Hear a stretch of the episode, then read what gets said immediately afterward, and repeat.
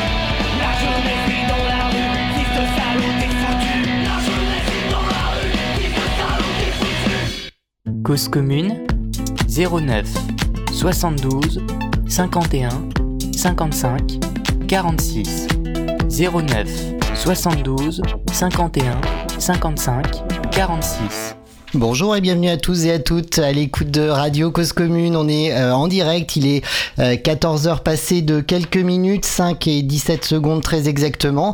Je suis euh, comme la semaine dernière et peut-être euh, sera-ce le rendez-vous de l'été en direct avec Patrick Brunto qui nous a rejoint depuis sa villégiature du sud du sud-ouest. Tout à fait. Bonjour Olivier. Salut, comment vas-tu Patrick Bonne semaine oui, oui, euh, très bonne semaine euh, studieuse, préparation de dossier et je pense que c'est tellement lourd tout ce qu'on a à dire que en fait ça nous fait des travaux d'été euh, substantiels. Voilà. c'est pour la bonne cause. Mais tout à fait, c'est pour cause commune en l'occurrence et c'est pour nos auditeurs et auditrices et auditrances évidemment.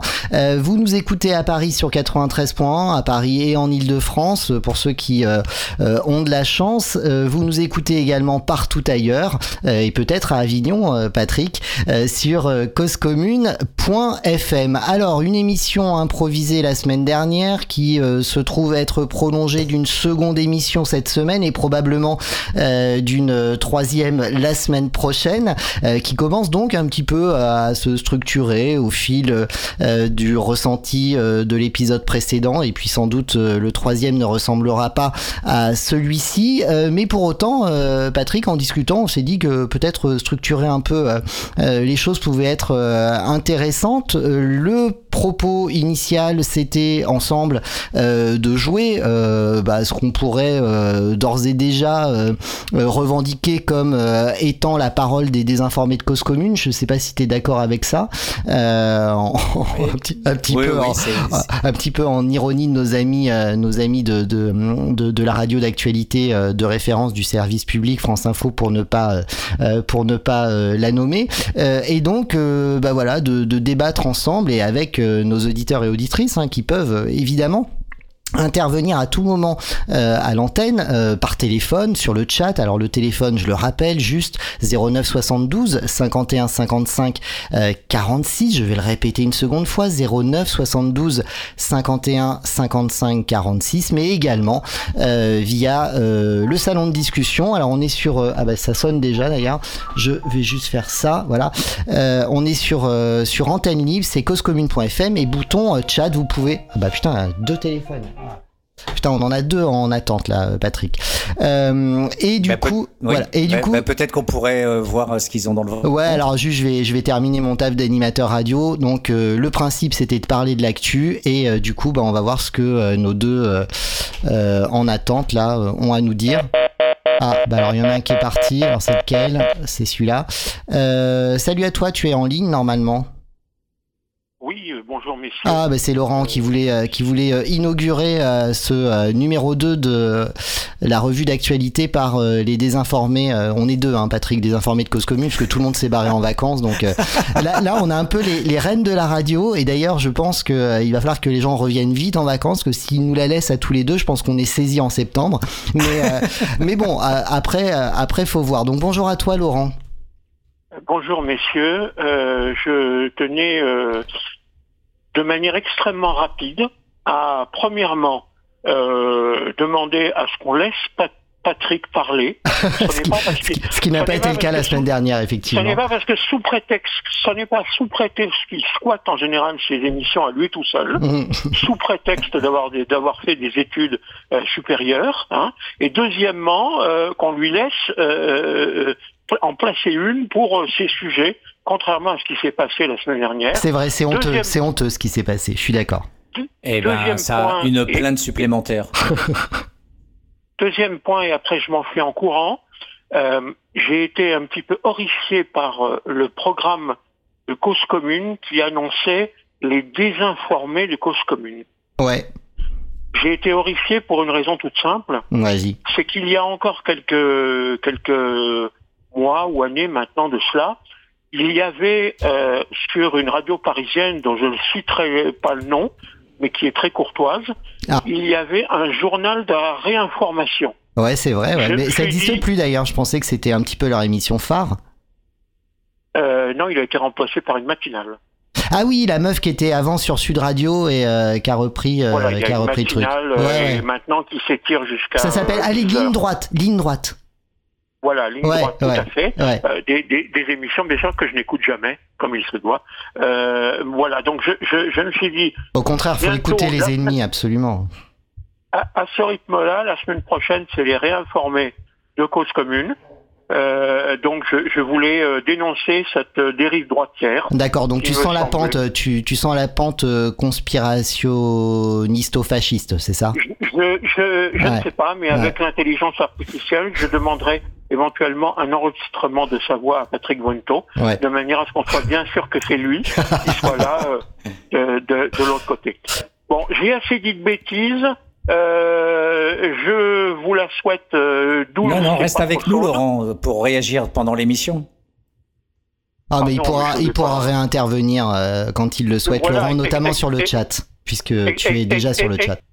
Exactement, parce que normalement sur la sur la fréquence de la police parisienne, vous êtes déjà signalé. Donc Je, pour vous dire. ouais, ouais, je sais pas, avec nos quatre auditeurs, je suis pas sûr, euh, tu vois.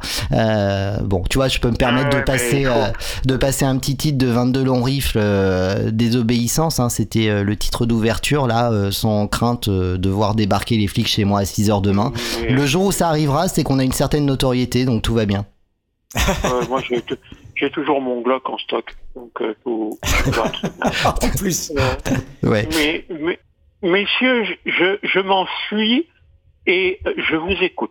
Eh ben, merci Laurent. Et- Ah, et- ouais. Et je tiens et je tiens à signaler que mon vrai nom n'est pas euh, euh, Tristan. qui lui-même est très pointu dans ce domaine-là. Oui, oui, dans le Merci, domaine du, messieurs, du bonne fact-checking. Ouais. À la prochaine. Merci Laurent. N'hésite pas à réagir sur le chat. Évidemment, je répercuterai auprès de, de Patrick euh, tes, euh, tes inputs. Euh, merci, bon week-end, ciao. Et donc Patrick, on reprend. Donc on, on se disait oui, euh, ce serait cool de, euh, euh, de, de commencer l'émission avec un truc un peu punchy. hein. C'est pour ça que j'ai choisi ce groupe de punk euh, euh, 22 euh, long rifle, notamment bon, avec un titre euh, relativement euh, orienté, hein, puisque euh, il s'agissait quand même de euh, mots doux euh, à l'attention de à l'attention de, de la police. Euh, mais du coup, euh, du coup, on avait envie de partager nos coups de gueule de la semaine en termes de d'actualité, Patrick. Bah, tout à fait. En, en fait, euh, la, la première impression, en, en fait, c'est qu'on ne pouvait pas ne pas réagir euh, à ce qu'a fait Messia, donc euh, cet énarque euh, de 50 pigés plus, euh, qui a été un conseiller de, de Zemmour et, et d'autres fascistes. Porte-parole, porte-parole durant sa porte-parole, campagne. même officiel, voilà. Et, et, et donc cette fameuse caisse de soutien aux, aux policiers avec des propos, euh, donc on va passer la bande son un peu plus tard, et, et qui, qui finalement est moins euh, aussi intéressante, en fait, elle est aussi intéressante en soi euh, analysée que comparativement dans le traitement euh, euh, policier et politique qui a été fait de l'autre caisse qui avait été lancée sur Litchi en faveur euh, de ce boxeur qui avait même pas tabassé, mais juste tapé dans le bouclier d'un gendarme sur un pont et Détinger, il me semble qu'il s'appelait ce gars. Christophe Détinger, oui, tout à fait. Voilà. Et ce et ce gars-là, en fait, euh, avait reçu euh, une somme modique hein, par rapport euh, au policier. Lui avait reçu dans les 170 000 et le policier en est un million, plus d'un million d'euros. 1,6 million. six, Un million six aujourd'hui. Qui a été versé à la famille du policier. Voilà, alors que Détinger, lui, n'a rien reçu, il n'a pas reçu un centime. Et, et, et toute cette, euh, tout ce discours qu'il y a eu autour, euh, toujours ce discours euh, hallu- hallucinant de ces hommes politiques qui, qui ne cessent d'être des martiens euh, pour les citoyens ordinaires et, et qui, euh, voilà, étaient dans une contestation, somme toute, banale. Hein. Il donnait un coup de poing, il n'était pas là en train de, de, de, de balancer des, des cocktails Molotov ou des, Non, mais d'autant que, pierres. ouais, mais d'autant que je me permets juste euh, et je vais respecter ma promesse de te laisser la parole dans cette émission, évidemment. euh, Mais surtout pas, mais surtout euh, pas. non, mais euh, en fait, euh, la, le, le, la- le- à chaque fois on réclame, oui, mais le policier a frappé, mais quel était le contexte, etc. Là, en l'occurrence, le contexte on l'a, et en fait, il venait s'opposer c'était des gendarmes, je crois, gendarmes mobiles ou je sais pas, euh, en réaction à des actions violentes qu'ils avaient sur des manifestants, sur sur le pont en l'occurrence, enfin sur les, les rives de Seine. voilà, donc oui, il est juste venu s'opposer en mode, en mode, mais là tu t'attaques à plus faible, vas-y, viens voir ce que tu es capable de faire avec moi, quoi.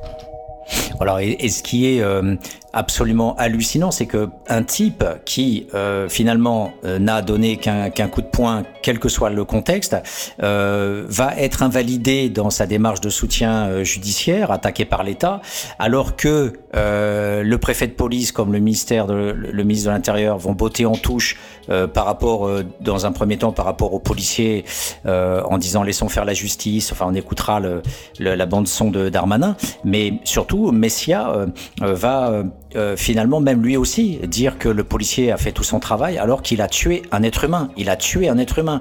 Et et le fait de dire que cette caisse ne va pas être euh, arrêtée, que l'argent a été versé, qu'il n'y a pas de, de poursuite contre Messia, qu'il n'y a absolument rien, on voit là, une fois de plus, une fois de plus, euh, le déni de justice, c'est-à-dire la justice à deux vitesses. Euh, tout ce qui est vers la droitisation ou la fascisation du pays, c'est défendu, c'est protégé. Et, et, et, on reverra dans l'analyse tout ce problème qui est déjà évoqué par énormément de sociologues, dont le dernier bouquin aussi de Filiol et Jobard, euh, police, Politique du désordre qui montre bien euh, les liaisons dangereuses entre le gouvernement et les syndicats de police. Aujourd'hui, on est quasiment dans une phase de non-retour, et ce qui permet d'expliquer à travers ce cas de Messia cette collusion, une fois de plus euh, dramatique, euh, entre un policier un pourri, hein, un, pourri de la police qui devrait tout simplement virer de la police, un point c'est tout, et il bénéficie de protection parce que le gouvernement aujourd'hui est un gouvernement de lâche, il a peur, il est complètement depuis bien sûr Sarkozy, Hollande et Macron aujourd'hui, il est totalement sous emprise, quasiment comme une drogue. Euh, de, de, ces syndicats de police euh, euh, droitistes comme ou fascistes comme Alliance et qui bien sûr ont dit que ce policier avait fait tout son travail avant que la vidéo bien sûr ne l'invalide. Donc je vous propose d'écouter effectivement cette petite bande son de, de Messia et, éventuellement aussi dans la foulée peut-être celle de, de Darmanin qui permettra de mettre en, en perspective les deux les deux affaires pour qu'on puisse voilà pouvoir légitimer notre petit coup de gueule. Eh ben c'est parfait, on lance ça tout de suite. Euh, petit rappel du euh, numéro de téléphone et on se retrouve dans quelques minutes. Cause commune 09 72 51 55 46 09 72 51 55 46 Cagnotte initiée par euh, le polémiste Jean Messia qui est avec nous ce soir. Bonsoir.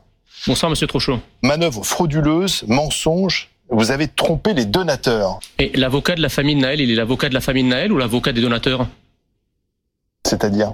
Vous avez sali l'image de Naël volontairement pour faire gonfler la cagnotte en présentant euh, Naël comme un multirécidiviste qui n'était pas le cas. C'est un, un multirécidiviste, c'est quelqu'un qui a commis plusieurs fois le même méfait. Non, mais pas... c'est quelqu'un qui est condamné plusieurs fois. L'information que vous avez donnée était fausse, vous avez dit qu'il avait été plusieurs fois condamné, ce qui n'était pas le cas. Non, j'ai pas dit qu'il était plusieurs fois condamné. Si, vous avez dit multirécidiviste. Oui, mais multirécidiviste, dans, dans mon esprit, c'est qu'il était connu plusieurs fois des services de police. Ce qui ne veut pas dire qu'il a été condamné, ce qui ne veut pas dire qu'il est coupable de quoi que ce soit. On peut être connu pour des tas de raisons au traitement des antécédents judiciaires. Ensuite, sur cette enquête, elle a donc été ouverte des chefs d'escroquerie en bande organisée, recel d'escroquerie en bande organisée et euh, détournement de traitement de données à caractère personnel. Le détournement de fichiers, effectivement, il vous reproche d'avoir utilisé euh, ces informations sur les traitements des antécédents judiciaires pour pour cette cagnotte et notamment d'avoir menti en le traitant de multirécidiviste. Vous utilisez frauduleusement euh, les fichiers des antécédents judiciaires.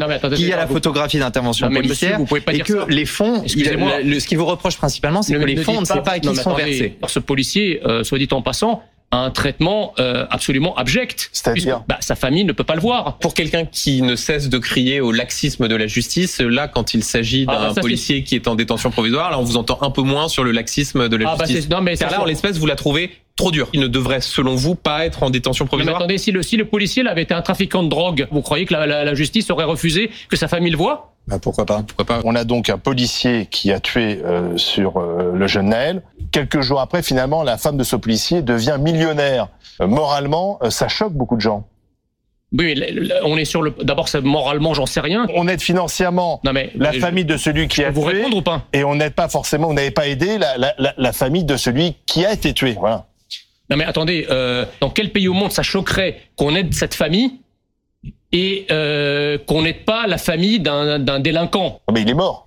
Ben, peu, peu importe. Peu importe, si, quand même, c'est essentiel. C'est pas non plus un ange euh, parti trop tôt. C'est un jeune de 17 ans. C'est malheureux. C'est un jeune de non mais 17 c'est malheureux, mais je veux dire, tué. Elle est pourquoi cet argent? cette cagnotte, elle a été faite à l'origine, comme c'est marqué sur l'objet, elle est faite pour aider la famille d'un policier dont initialement euh, va avoir son traitement suspendu, c'est-à-dire son, son salaire. C'est le cas aujourd'hui? Euh, alors, il, s'avère qu'après, le, ministère a décidé, on a décidé autrement. Donc, il, a, une, son salaire pour l'instant. il a une salaire. femme et un an. Oui, mais ça, en Donc il n'a général. pas besoin de cet argent pour le moment. En plus, les choses ont été requalifiées en homicide volontaire, ce qui est quand même un geste politique euh, évident. C'est la justice qui a décidé de cette Non, requalification. d'accord, mais mais de- politique, c'est pas le, le gouvernement Euh, ou des oui, militants je qui sais, je- je sais décident de cette qualification. Ça renvoie notamment à Munich. La politique de l'apaisement, ça consiste à donner, à faire des concessions pour, C'est-à-dire que pour essayer d'acheter, pour essayer si d'acheter la paix civile. Voilà. si on vous comprend bien, c'est un comportement munichois de la part des juges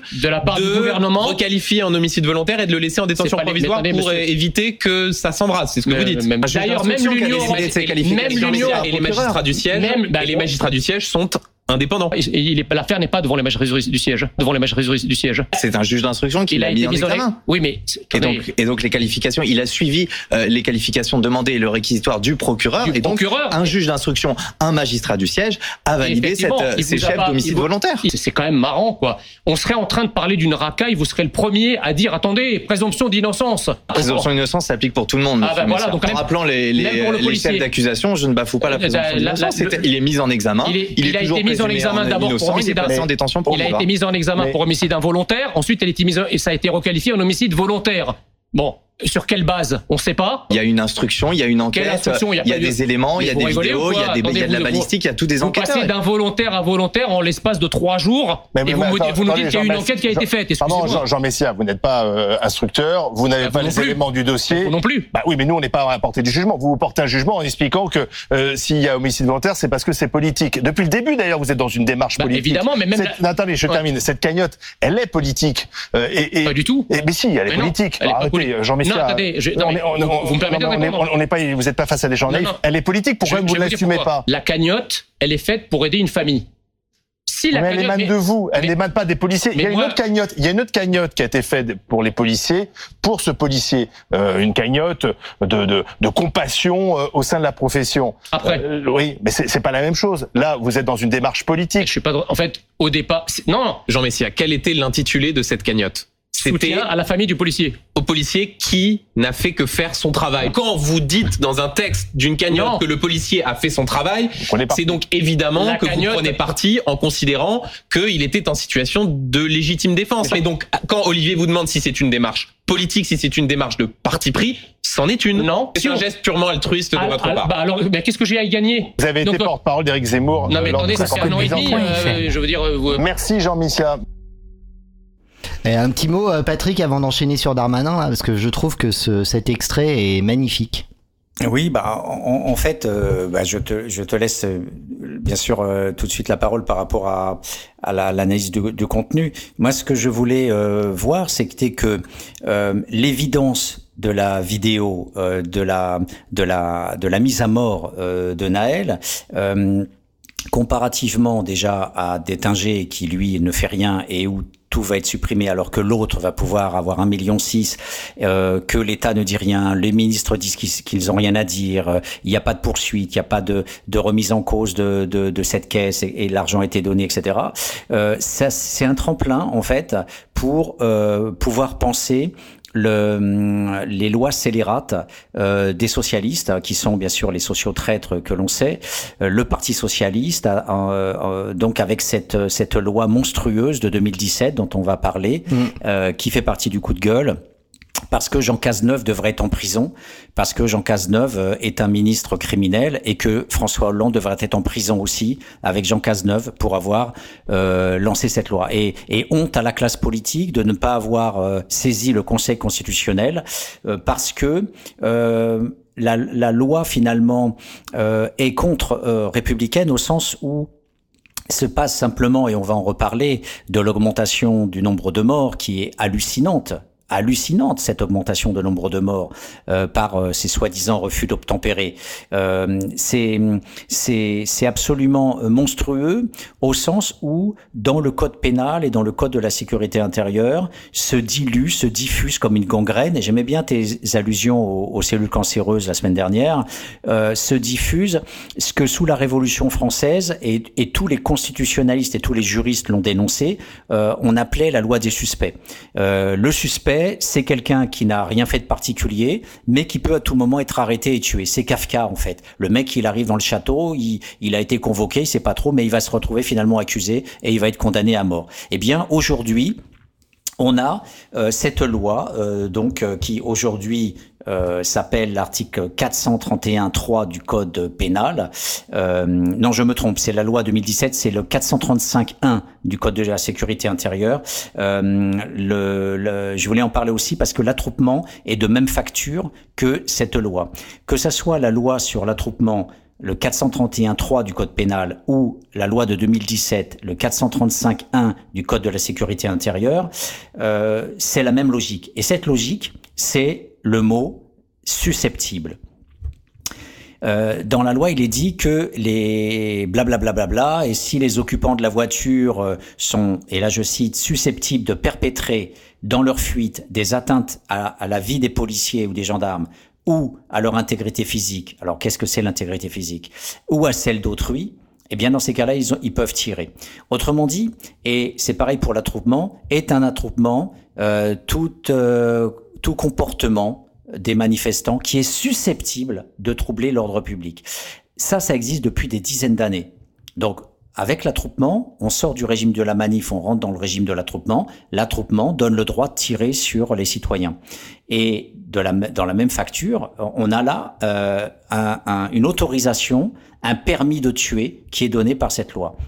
Donc Cazeneuve est responsable de cette loi, Hollande est responsable de cette loi, et, et donc tout ce qui s'est dit sur cause commune depuis des années, sur euh, avec les passants Charlot, sur les socialistes qui ont fait le libéralisme, le néolibéralisme plutôt, euh, qui ont, eh ben, ils ont aussi contribué euh, à la néofascisation euh, de, de l'État républicain. Voilà, ça c'est très important à dire, et, et c'est et c'est euh, grâce à ces mots creux, ces mots flous, euh, ces adverbes euh, qui ouvrent des portes, euh, la boîte de Pandore, hein, comme comme on peut le dire un peu partout dans les dans les réactions des hommes politiques de gauche. Eh bien, ce terme susceptible c'est impossible de le qualifier juridiquement. C'est impossible de le vérifier concrètement.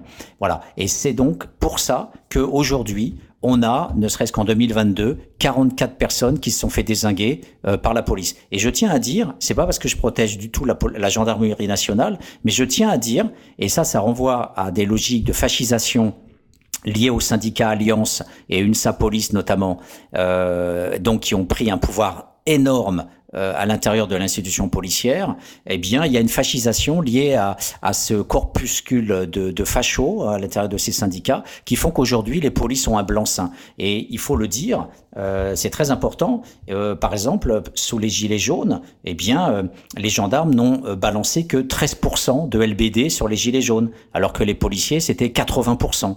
Et dans la même facture, et j'y reviendrai parce que c'est très important, et ça, personne le sait, parce que personne ne connaît le terme de protection fonctionnelle.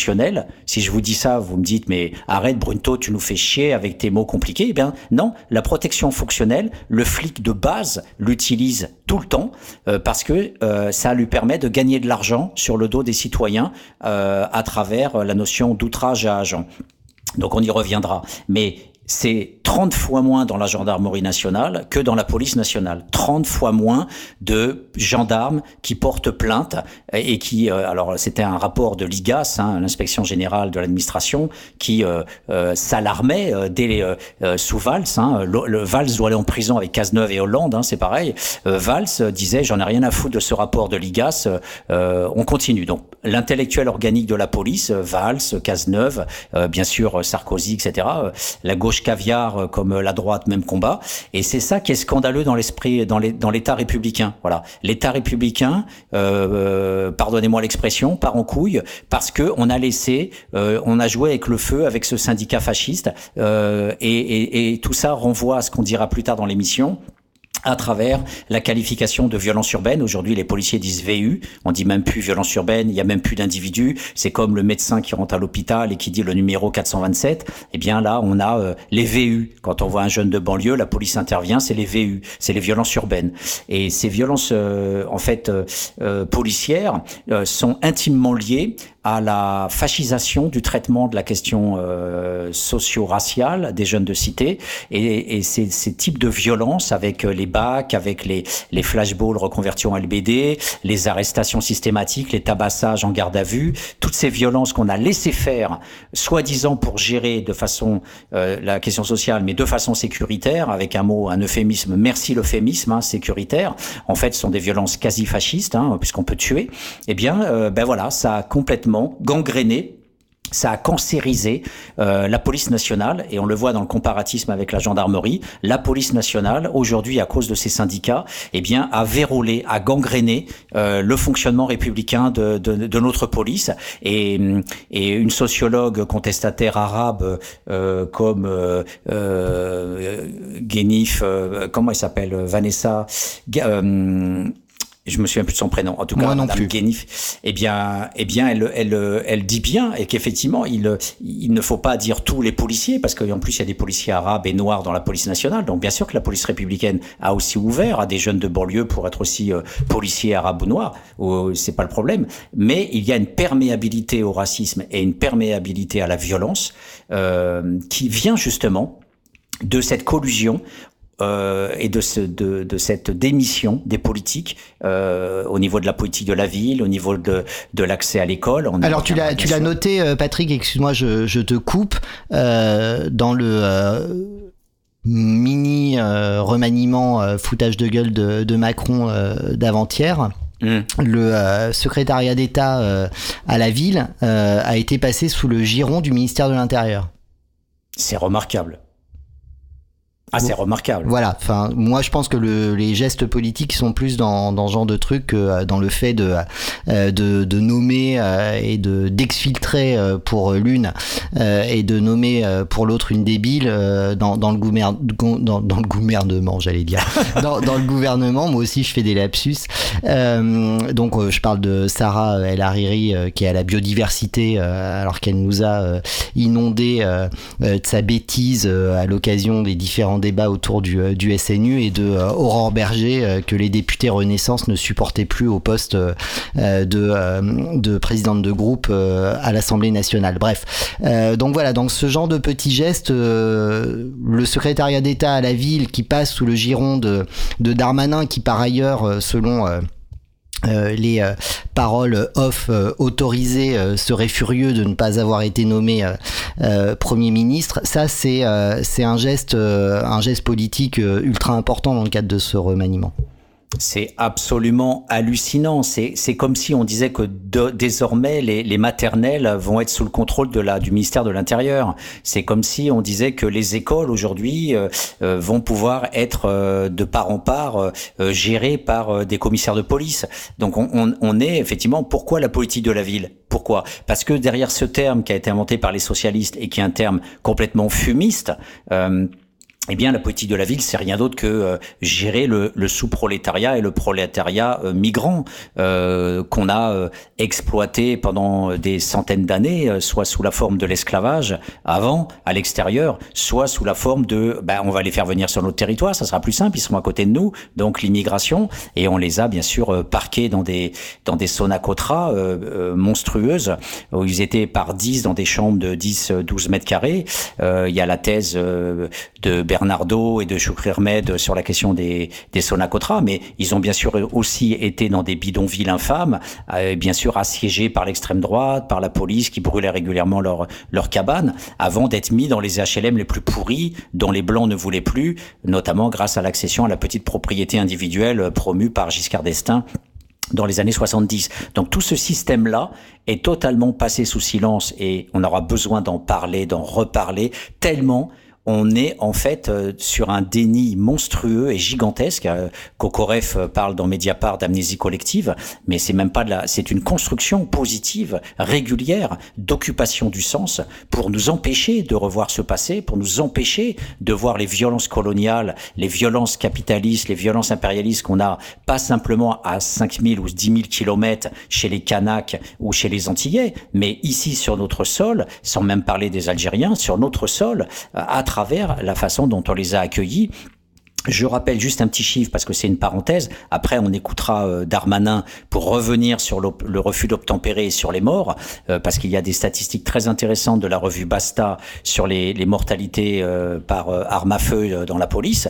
il faut quand même, voilà, rappeler que tout ce passé est hallucinant et est complètement passé sous silence. Alors que si on prend un exemple tout simple, le logement social, par exemple, Jean-Paul Flamand rappelle dans l'histoire du logement social que euh, euh, chaque année, il y avait 1000 Arabes qui mouraient dans le bâtiment d'accidents du travail.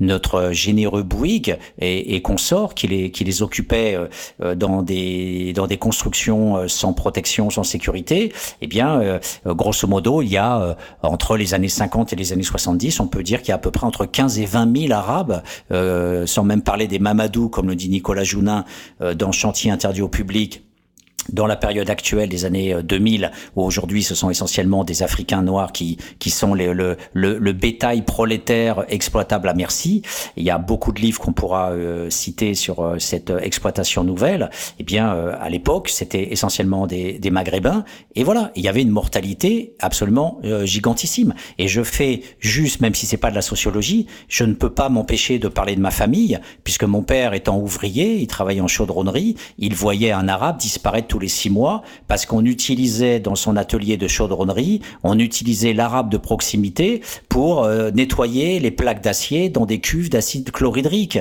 ou d'acide je sais pas quoi. Et, les, mecs, en respirant ces gaz-là, ils tenaient même pas six mois. Après, il avait les poulons cramés et il mourait.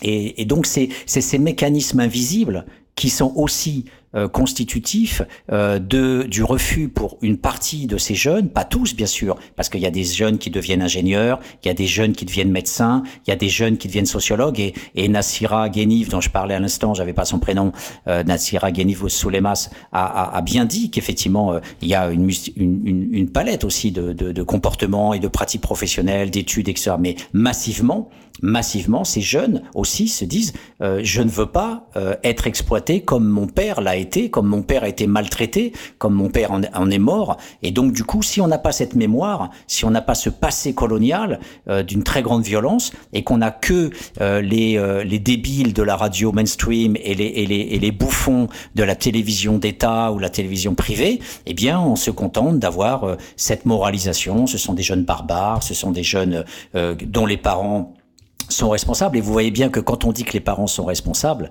on, produit une haine absolument hallucinante dans le cœur de ces parents qui sont venus en France, qui ont respecté nos lois, qui ont travaillé, qui ont travaillé comme des malades au point d'en mourir, d'avoir des maladies professionnelles. Et c'est ces gens-là à qui on dit vous ne tenez pas vos gosses. Donc on, on, a des doubles peines, des triples peines, des quadruples peines, des peines en cascade, et, et c'est aussi ça qui produit euh, la haine de ces jeunes. Voilà. Donc je pense que on, on peut reprendre euh, la, la, la, voilà l'analyse en fait de la de la mortalité parce que ça les jeunes s'en souviennent bien, y compris au Val Fouré, le jeune qui était mort en 1991. Mediapart a fait un reportage à partir des émeutes, les dernières émeutes, les derniers soulèvements.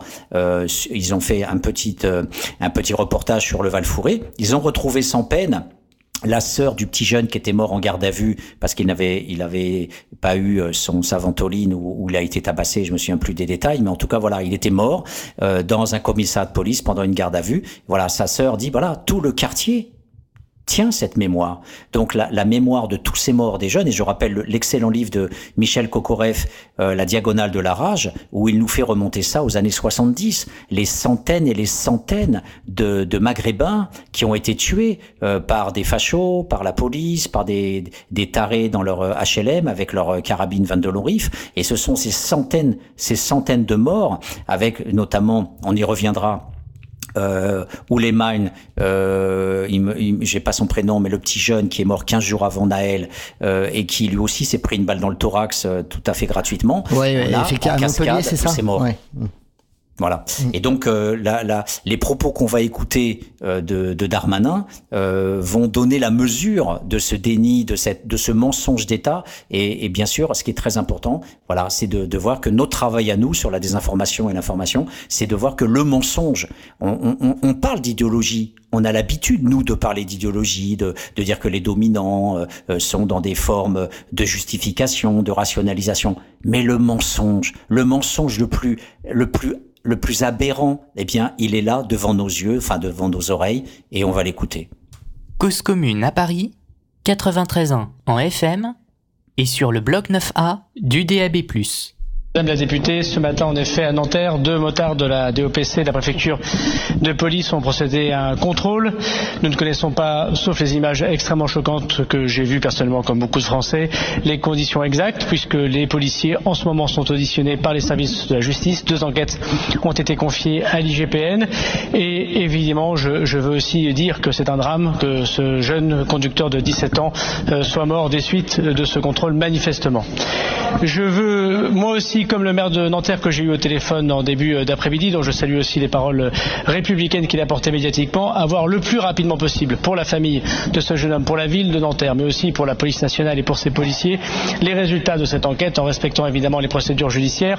Je veux aussi vous dire ici que je suis très attaché à la protection de l'innocence des accusés et notamment de celui qui a tiré, qui est policier, qui aura à rendre compte devant son administration et devant la justice de ses actes. Mais je ne suis pas juge, je ne suis pas procureur de la République, madame, et je veux aussi euh, être attentif à la présomption euh, des fonctionnaires de, de l'innocence des fonctionnaires de police.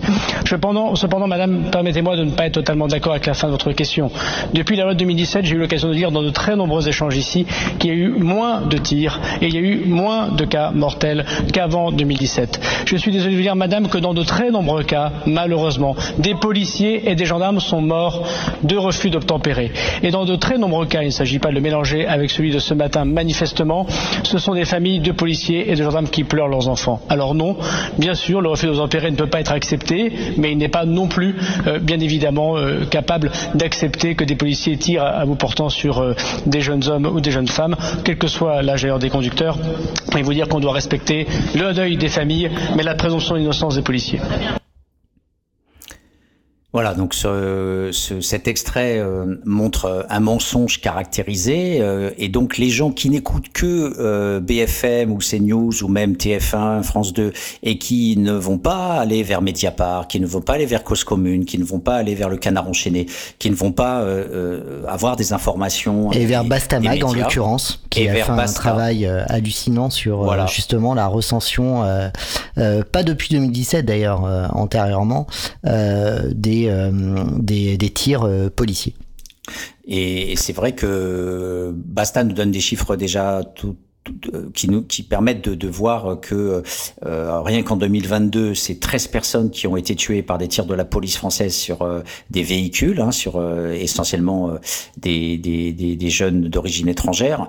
Et, et, en tout, ce sont 44 personnes qui ont été tuées par la police dans de manière générale. Alors c'est pas forcément que des refus d'obtempérer, mais en tous les cas, c'est une augmentation des tirs de la police. Et je précise bien de la police parce que euh, que ça soit euh, les, euh, les, les abus d'autorité avec les outrages qui permettent aux flics de gagner de l'argent, j'y reviendrai, où il y a 30 fois moins de gendarmes qui réclament des indemnités pour des outrages que les policiers, ou que ça soit ces tirs, on a une sorte de ce que l'historien Mauss appelait la brutalisation des sociétés. Ben, on pourrait appeler ça la brutalisation de la police, la barbarisation de la police, notamment parce que en, dans un cas on a une armée, et dans l'autre on a des syndicats avec euh, eh ben les syndicats au lieu d'être les syndicats républicains qu'on avait avant avec la FASP euh, qui était un syndicat modéré et, et un syndicat républicain eh bien on a aujourd'hui des syndicats droitiers voire euh, fachos euh, qui sont euh, effectivement en permanence à mettre de l'huile sur le feu avec des ministres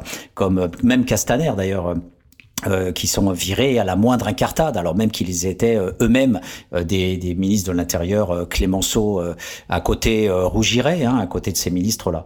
Donc on a des statistiques que Basta nous, nous donne qui sont très très claires et il distingue dans les dans les tableaux euh, sur la légitime défense, il montre bien que la part de la vraie légitime défense euh, c'est euh, grosso modo euh, autour de 3-4 morts. Ça ne dépasse jamais 5 morts sur la quarantaine de morts par balle à feu de la police nationale. L'essentiel, ce sont soit des personnes non armées, soit des personnes qui portent une arme factice.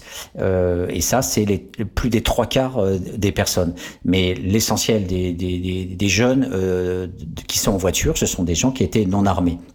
Donc les, tableaux, euh, lisez euh, ce rapport hein, de, Basta, vous, verrez les, différents développements qui, sont, proposés. Mais ce qui fait effectivement frémir, c'est que tout ça n'existe, je le rappelle, qu'à cause de euh, cette loi scélérate, cette loi anti-républicaine, anti-démocratique, euh, qui utilise le, le alors je l'ai dit sur le mot susceptible, mais alors ce qui est encore pire, c'est que le syndicat Alliance Facho demandait au, au, départ dans la loi, vous allez frémir d'horreur, mais au départ le syndicat demandait qu'il y ait une présomption d'innocence quelle que soit le, quelle que soit le, la façon de, de, de procéder d'entrée de jeu. Donc ça, ça n'a pas été retenu, euh, mais il y avait une sorte de couverture systématique. Euh, on suppute que quel que soit le, le, tir effectué par le policier, de toute façon, il était en état légitime défense. Donc euh, bon, voilà, Alliance voulait ça euh, pour une protection maximale des policiers. Heureusement, c'est pas passé, mais on a quand même l'essentiel, c'est-à-dire la loi du suspect, susceptible voilà. À partir de là, vous êtes dans une manif, vous êtes susceptible d'être un manifestant qui trouble. Vous avez par exemple euh, une cuillère. Eh ben une cuillère, ça peut être une arme par destination. Donc vous êtes susceptible de troubler l'ordre public. Donc on vous pouvez être maintenant arrêté euh, dans les nouvelles lois qui sont sorties sur les manifestations sous Macron. Eh bien vous pouvez euh, préventivement être arrêté quel que soit euh, un, un, bottin mondain, enfin un bottin, euh, euh, voilà, un gros bottin dans votre sac, eh bien, vous avez le le, le ou hein, de, de, de, qui recense toute la noblesse d'État et tous les friquets rentiers que notre jingle a, avec beaucoup d'humour proposé à, à l'imaginaire de nos citoyens. Eh bien, un bottin peut être une arme par destination. Voilà, vous êtes susceptible. Voilà, et aujourd'hui, c'est ça qui est le danger majeur. Et euh, une autre, une autre, un autre grand danger, euh, et là c'est, l'autre thème que je voulais euh, aborder, euh, c'est effectivement euh, le problème des indemnisations. C'est-à-dire que quand je vous ai parlé de protection fonctionnelle, vous imaginez l'euphémisme. Mais qui en France connaît ce terme protection fonctionnelle? Eh bien, là encore, on a donné aux policiers, et qui l'utilisent, comme je vous l'ai dit, beaucoup plus que les gendarmes qui sont formés finalement militairement à, se soumettre à l'autorité, euh, ce qui n'est pas le cas du policier euh, qui par ses syndicats euh, peut demander effectivement systématiquement une protection et les, les, les montants sont avoisinent aujourd'hui les 15 millions d'euros. Alors qu'est-ce qui se passe? Eh bien vous avez chaque année à peu près, enfin en tout cas aujourd'hui, le stock le stock accumulé de, de, plaintes pour outrage à agent, euh, on est de l'ordre de 20 000. 20 000 plaintes. Donc c'est-à-dire que euh, sur ces 20 000, ça s'adresse essentiellement à des jeunes de banlieue. Vous avez des peines, des amendes autour de 300 ou 700 euros que le jeune doit payer à un policier, et vous avez donc un coût énorme parce que, eh bien, par cette protection dite fonctionnelle, ça veut dire que l'administration est obligée de protéger le policier, elle est obligée de le suivre, et donc vous avez des avocats pourris qui aujourd'hui font quasiment que ça. Euh, donc c'est noté dans les différents articles de Mediapart, euh, des journalistes qui en fait, qui en ont fait un métier, comme d'autres euh, vous rançonnent pour votre divorce. Je fais une parenthèse, hein, les avocats ont lutté et fait grève dans la rue pour empêcher que Hollande fasse passer le, le, le, le, divorce à 300 euros. Euh, les avocats à l'époque ont dit mais comment Nous sommes les protecteurs des couples, c'est nous qui savons bien faire des divorces. Donc aujourd'hui c'est toujours 2 à 3 000 euros pour le divorce. Donc les, les avocats raquetteurs, hein, ces professions libérales monstrueuses que sont euh, souvent les avocats, eh bien euh, euh aujourd'hui systématiquement travaillent avec euh, l'État et avec les fonctionnaires et les syndicats de police pour accompagner et piller l'État, piller les ressources et les impôts des citoyens pour que les policiers puissent gagner de l'argent sur le dos des citoyens en inventant parce que bien sûr les rapports de l'administration, dont l'IGAS, mais bien sûr c'est aussi en secret défense euh, à l'IGPN euh, et c'est noté aussi de la même façon. Bien sûr, il y a des abus permanents. C'est tellement facile. Vous avez, vous êtes assermenté et l'autre il est citoyen lambda. Eh bien voilà, eh bien vous accusez l'autre. Il n'y a pas de vidéo, il n'y a pas de témoin, et c'est toute la différence entre Naël et euh, Alama Ouattara, euh, c'est toute la différence. Il n'y avait pas de vidéo pour ce jeune Ghanéen, et, et donc ça a été un, petit fait divers local. Personne n'en a parlé, euh, alors qu'il a été tué dans les mêmes conditions que Naël. Naël, il y avait une vidéo, voilà. Et ben du coup, euh, voilà, ça se ça se sait, ça se voit. Euh, et bien, ben, pour l'outrage, ben, vous avez pas de vidéo, donc du coup, c'est la parole du policier contre la vôtre, et c'est lui qui gagne parce qu'il est assermenté et parce qu'il représente l'État. Et c'est pas que ça pourquoi le policier, on le laisse euh, corrompu et corrompre le citoyen et, toutes les valeurs du service public? Pourquoi on le laisse faire? Et en fait, c'est ça le cœur du cœur. C'est non seulement parce que je vous ai dit euh, le, le, fait que euh, la gauche, mais aussi la droite, a totalement, c'est totalement dans le cadre du néolibéralisme, interdit d'intervenir sur la question sociale pour donner de l'argent et des moyens colossaux pour prendre en charge ces quartiers euh, dits défavorisés, mais essentiellement aussi pour essayer de contrer les effets de la ségrégation scolaire, puisque c'est l'école républicaine qui est une violence symbolique. Euh, vous avez qu'à lire Bourdieu depuis 50 ans, il ne fait que le dire, et on passe notre temps à redire les mêmes choses depuis 50 ans, 60 ans, sur l'école qui vire les classes populaires de l'école. Donc il y a ce mécanisme, on a préféré gérer à petit compte. Souvenez-vous de ce taré de tapis qui filait des vélos pour acheter la paix sociale dans les quartiers. Donc bon, bref, c'était c'est une miette. Mais l'essentiel consisté à faire une politique de la ville qui était euh, avec des petits budgets de rien du tout. Et on a massivement euh, choisi la répression euh, en s'alignant sur le Front National qui montait en puissance dans, dans les élections. Donc c'est la gauche euh, opportuniste qui a fait ça. Mais la deuxième cause, la deuxième grande cause, c'est que les dominants qui nous dirigent, et vous voyez le corps de Macron notamment, euh, c'est tout sauf le chevalier Bayard. Et le fait que les dominants aient besoin de policiers et besoin de troupes, euh, de fonctionnaires pour les défendre, à savoir les patrons, comme euh, euh les bedonnants patrons, euh, euh, les gros, les gros obèses qui nous dirigent et les milliardaires et qui vont dans les restaurants, etc. Ils savent pas se battre. Et donc, ils font appel à des gens spécialisés pour se battre. C'est une invention qui a été faite à la fin du 19e siècle. Avant, les dominants se battaient et savaient se battre. Donc, eux ne savent pas se battre. Donc, ils ont besoin du prolétaire qui rentre dans la police, du prolétaire qui rentre dans la gendarmerie, du paysan qui rentre dans la police ou la gendarmerie. Ils ont besoin de la classe po populaire. Ils ont besoin des classes moyennes intermédiaires qui seront inspecteurs et commissaires. Ils ont besoin de toute cette hiérarchie euh, de la répression pour garder leurs privilèges euh, économiques, politiques, culturels, tout ce que, que l'on veut, diplomatiques. Et donc, ils sont, ils sont obligés euh, aussi quelque part euh, de leur laisser une marge euh, d'appréciation. C'est ce que euh, Filiol et, euh, et, et l'autre, enfin son collègue, euh, en reprenant Jean-Marie Broder, un, un, spécialiste de la police, appelait le chèque en gris. Et à la fin de leur livre, Politi Politique du désordre, ils appellent ça le chèque en blanc. Aujourd'hui, on en est au niveau du chèque en blanc.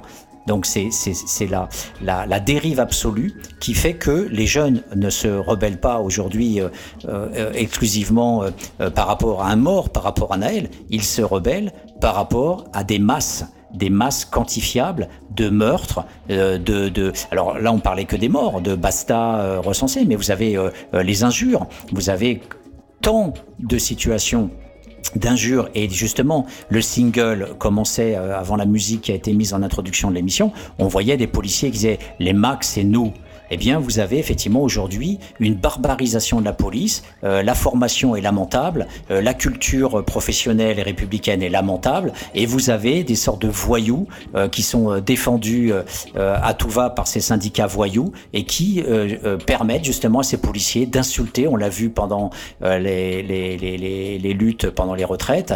Et voilà, les, les policiers, les bacs, les bravem, ce sont des gens aujourd'hui qui s'autorisent dans la rue à vous insulter, à vous humilier, à vous traiter de tous les noms. Et on est aujourd'hui euh, dans une dans un schéma euh, que euh, effectivement j'appellerais de préfascisation. On en reparlera sans doute dans une autre émission où on se calera plus spécifiquement sur la nature du régime politique. Mais en ce qui me concerne, je ne parlerai plus de démocratie. on n'en est plus là. je serai plutôt sur une théorisation d'une d'un régime bourgeois néolibéral et autoritaire. voilà, certains disent illibéral, mais en tout cas, on est à la fois néolibéral et autoritaire. Et, c'est, je pense, cette réflexion qui nous permettra de, comprendre euh, le mot, les, mots susceptibles, mais aussi l'apparition du RAID et du GIGN pendant la gestion, le message de Darmanin.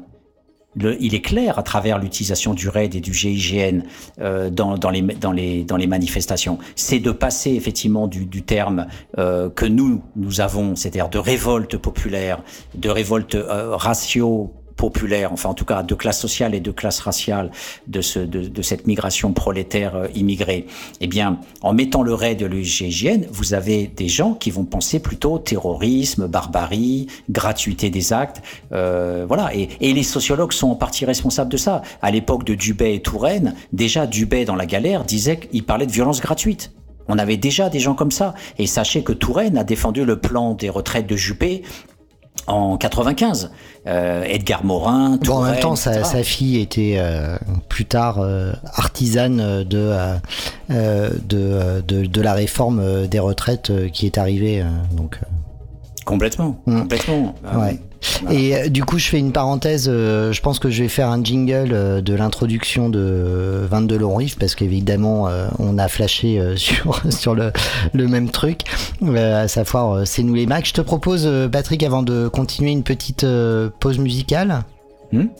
Et on se retrouve euh, juste après. Alors normalement, euh, euh, ça fait longtemps que je n'ai pas écouté Renault, mais je pense qu'un petit Renault, ça peut, ça peut nous faire plaisir, même si j'avais en stock The Pix avec National Front. Mais on, on va se faire du coup Renault et on se retrouve juste après ça. Cause commune, causecommune.fm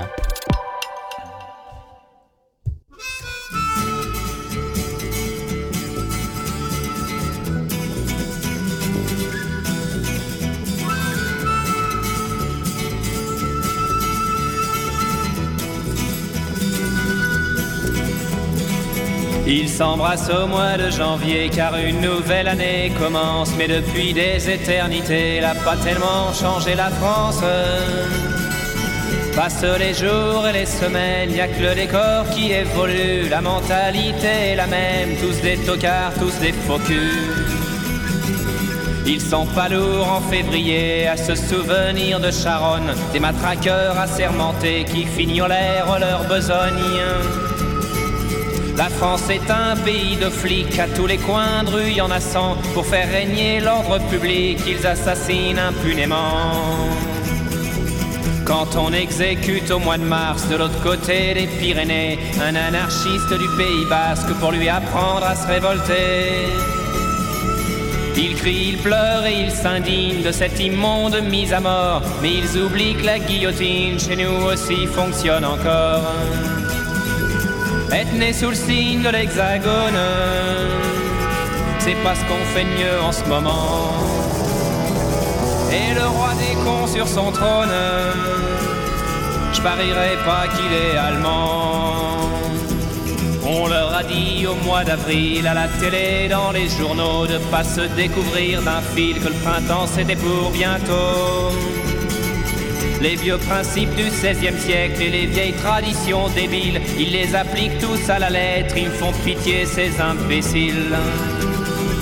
Ils se souviennent au mois de mai d'un sang qui coule à rouge et noir, d'une révolution manquée qui faillit renverser l'histoire.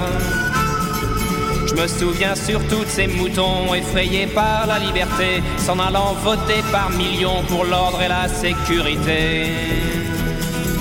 Il commémore au mois de juin débarquement de Normandie. Il pense au brave soldat ricain qui est venu se faire tuer loin de chez lui.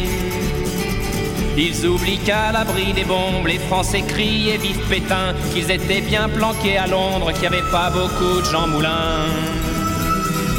Être né sous le signe de l'hexagone, c'est pas la gloire en vérité. Et le roi des cons sur son trône. Me dites pas qu'il est portugais. Ils font la fête au mois de juillet en souvenir d'une révolution qui n'a jamais éliminé la misère et l'exploitation. Ils s'abreuvent de balles populaires, feux d'artifice et de flonflons. Ils pensent oublier dans la bière qu'ils sont gouvernés comme des pions. Au mois d'août, c'est la liberté. Après une longue année d'usine, ils crient vive les congés payés. Ils oublient un peu la machine. En Espagne, en Grèce ou en France, ils vont polluer toutes les plages et par leur unique présence abîmer tous les paysages. Lorsqu'en septembre on assassine un peuple et une liberté au cœur de l'Amérique latine, ils sont pas nombreux à gueuler. Un ambassadeur se ramène, bras ouverts, il est accueilli. Le fascisme, c'est la gangrène à Santiago comme à Paris. Être né sous le signe de l'hexagone, c'est vraiment pas une sinécure. Et le roi des cons sur son trône, il est français, ça j'en suis sûr. Fini les vendanges en octobre, le raisin fermente en tonneaux. Ils sont très fiers de leur vignoble, leur côte du Rhône et leur Bordeaux. Ils exportent le sang de la terre un peu partout à l'étranger. Leur pinard et leur camembert, c'est leur seule gloire à s'étarer. En novembre au salon de l'auto, ils vont admirer par milliers derniers modèles de chez Peugeot qu'ils pourront jamais se payer. La bagnole, la télé, le tiercé, c'est l'opium du peuple de France. Lui supprimer, c'est le tuer, c'est une drogue à accoutumance. En décembre, c'est l'apothéose, la grande bouffe et les petits cadeaux. Ils sont toujours aussi moroses, mais y a de la joie dans les ghettos. La terre peut s'arrêter de tourner, ils rateront pas leur réveillon. Moi je voudrais tous les voir crever, étouffés de dindon marron. Être né sous le signe de l'hexagone, on peut pas dire que ça soit pendant.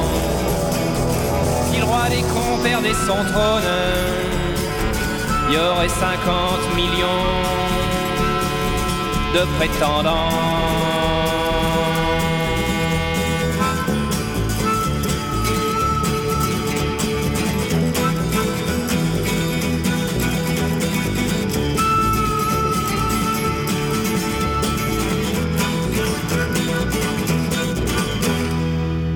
Nous aurons évidemment la planification écologique qui va structurer l'agenda de rentrée. Nous aurons la question de l'immigration qui euh, va structurer nos travaux de, rentier- de rentrée. qui euh, va structurer nos travaux de, rentier- de rentrée. qui euh, va structurer nos travaux de rentier. Et là aussi, nous avons continué d'avancer à marche forcée. À marche forcée. causecommune.fm Vous êtes toujours à l'écoute de Radio Cause Commune, c'est sur 93.1 à Paris, en Ile-de-France, c'est aussi et surtout euh, sur internet causecommune.fm, un numéro de téléphone si vous souhaitez intervenir, vous êtes bienvenue, 09 72 51 55 euh, 46, c'était euh, à l'instant Renault avec euh, Hexagone. Euh, un petit mot, euh, Patrick, sur ce titre de Renault à l'époque où il était respectable? Bah, en fait, au-delà du sublime, il y a plus de mots. Et je pense que ce texte est absolument sublime parce qu'il est tout sauf euh, euh, démagogue. Je pense que c'est l'anti-démagogie de, de Renaud et, et, et, je pense que quand je parlais des sociologues euh, traîtres, collabos tout à l'heure, c'est parce qu'on doit tous balayer devant notre porte, y compris nous. Euh, on, on, a, on en a jamais fini avec l'aliénation, on en a jamais fini avec aussi nos dérives à nous, euh, de petits blancs qui peuvent parfois être fachos parce qu'on on a euh, euh, des, des, des, choses qui ont été formées euh, par des siècles et des siècles de racisme, euh, de, d'impérialisme et de violence. Donc euh, du coup, je, je, rappelle juste à nos auditeurs que vous êtes effectivement tous aliénés, et notamment par le fait de croire que Christophe Colomb a découvert les Amériques, alors qu'il y avait depuis 3000 ans des Arawaks indiens que nous avons plaisamment exterminés pour prendre leurs terres et pour mettre à la place des colons qui sont devenus des gros fachos qu'on appelle les béquets et qui sont toujours là d'ailleurs et qui sont toujours en train d'opprimer et de polluer la terre avec leur chlordécone qui a fait que les Antilles, c'est le pays où il y a le plus fort taux mondial de cancer de la prostate, notamment. Euh, voilà, donc toutes ces réactions enchaînent. Euh, bravo Renaud, bravo pour ce texte qui nous montre euh, la, la, la bouffonnerie, la débilité et les bidochons que nous sommes aussi, euh, avec euh, nos vacances polluantes, avec le fait que la bière remplace le cerveau et que on va jouer au loto et on va rentrer dans le bar et puis on va tous reproduire le système en étant en plus pour la peine de mort. Donc effectivement il faut nettoyer nos cerveaux. Et Renault euh, a, contribué à essayer, j'espère, euh, d'élever un petit peu la, conscience populaire. Mais je pense que les médias ont retenu euh, dans son agenda je pense qu'ils ont retenu tout sauf ce type de chanson qui, à mon avis, n'est pas passé souvent sur Europe 1 ou France Inter. Je sais pas ce que tu en penses. Ah bah c'est euh, clairement euh, le cas, oui, je, suis d'accord. Euh, là, je je saurais pas dater exactement ce titre, mais en fait, l'ensemble de l'album dont il est tiré sont en 2023 impérativement à, à écouter et peu importe l'âge qu'on peut avoir. et je trouve que c'est très juste ce que tu tu dis ce que que t'as dit en, en, ouverture là on est euh, on est vraiment dans une dans une saisie euh, quasi euh, enfin je sais pas parfaite d'une de de, de d'une de la réalité en fait de laquelle on est toujours sorti en fait euh, alors on voilà en l'espace de voilà on parle des années euh, des années 80 une chanson qu'il a encore euh, chantée alors qu'il il était capable de faire des, des lives en 1995 mais euh, en fait, en 95, je pense que les mômes qui euh, écoutaient euh, Renault, parce que leur daron écoutait Renault, l'écoutaient comme une sorte de survivance nostalgique, de trucs rock un peu un peu cool qui qui s'écoutaient, mais sans la conscience de celles et ceux qui étaient dans dans l'époque du titre au moment où il est sorti dans les années 80 quoi. Euh, donc c'est assez euh, je, trouve que c'est euh, c'est assez intéressant. Donc je dis il faut continuer de l'écouter en enfin il faut le réécouter en 2023 euh, mais ça voudrait dire que en 2023 ceux qui l'écoutent et qui ne l'ont pas écouté en 80 soient soient saisis de la même de la même de la même conscience de de de de de, de, de l'époque quoi et et on a un peu l'impression que c'est c'est compliqué Bon, je sais pas si c'est très clair ce que, ce que je dis, mais euh, en fait, euh, ouais, c'est vraiment un chouette morceau. Ouais, c'est sûr. Et tout l'album est chouette. Et, et en plus, le mon HLM euh, qui est tiré du même du même album, elle est mm. juste géniale quoi. Mm, mais, euh, mm. voilà. Ouais, après t'as où est-ce que j'ai mis mon flingue? Mais là aujourd'hui t'as n'importe quel groupe de rap qui te chante euh, où est-ce que j'ai mis mon flingue. bah, bah, en fait ça marche pas quoi. Enfin tu vois. Et je plaisantais tout à l'heure avec 22 longs rifles, mais ce titre désobéissance, est-ce qu'on peut, est-ce qu'on a le droit en vérité là avec ce qu'on sait de l'autoritarisme euh, euh, qui, euh, qui s'impose là sur, sur les quelques derniers mois, est-ce qu'on a le droit encore de le passer sur, sur une radio FM Je j'en suis pas sûr en fait.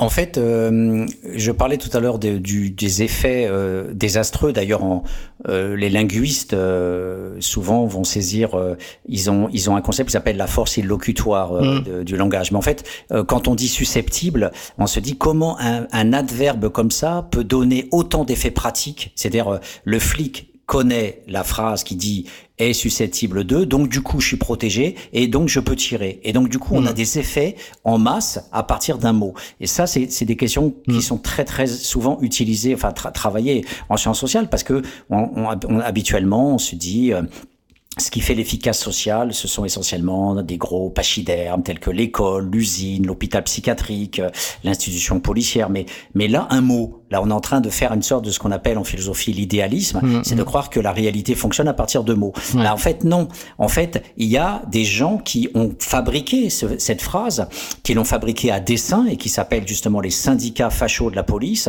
qui ont eu des collaborations à l'intérieur des puissances, c'est-à-dire les ministres, euh, les, les lobbies, euh, euh les, les différentes forces souterraines, euh, les francs-maçons, euh, les différentes sectes comme le Temps qui, qui, qui rassemblent des journalistes et des, hauts fonctionnaires et des patrons. Et toutes ces structures-là sont des structures. Et, elles vont produire ce mot. Et ce mot, en fait, n'est juste un paravent, un cache-sexe qui permet euh, après de dire, ben, c'est bon les mecs, vous avez le mot, vous pouvez continuer à tirer, euh, c'est bon, vous êtes protégés. Donc il y a, il y a ces tout, tout ça, il faut vraiment arriver à déconstruire tout ça, c'est très important. Et ce que tu dis par rapport à, l'outrage, c'est pareil, c'est-à-dire que euh, un outrage au niveau du code euh, du code pénal et au niveau du code civil, un, outrage, c'est tout ce qui peut porter atteinte à, à, la, à la, dignité et à l'honneur d'une personne euh, représentant l'autorité publique ou une institution. Donc euh, c'est soit le policier, soit la police euh, qui, peut, qui peuvent attaquer et, et porter atteinte. C'est comme susceptible. Ça veut dire quoi porter atteinte? Si moi jamais, jamais euh, euh, tu, tu, je sais pas, il y a quelqu'un qui, qui, qui, te, qui te regarde dans la rue en train de mettre une fessée à, à un de tes gosses parce qu'il a fait une bêtise, il dit mais monsieur, euh, comment osez-vous? Oh là là, vous m'avez dit osez-vous? Vous portez atteinte à mon honneur. Ah c'est fini. On peut, on peut porter plainte pour. Bon, on est dans du délire. Donc euh, l'outrage euh, qui permet de qualifier des sanctions pénales, de demander de dommages et intérêts, d'arrêter quelqu'un, de le mettre en, garde à vue, c'est fondé sur du vent, c'est fondé sur des mots qui sont creux, des mots qui sont vides.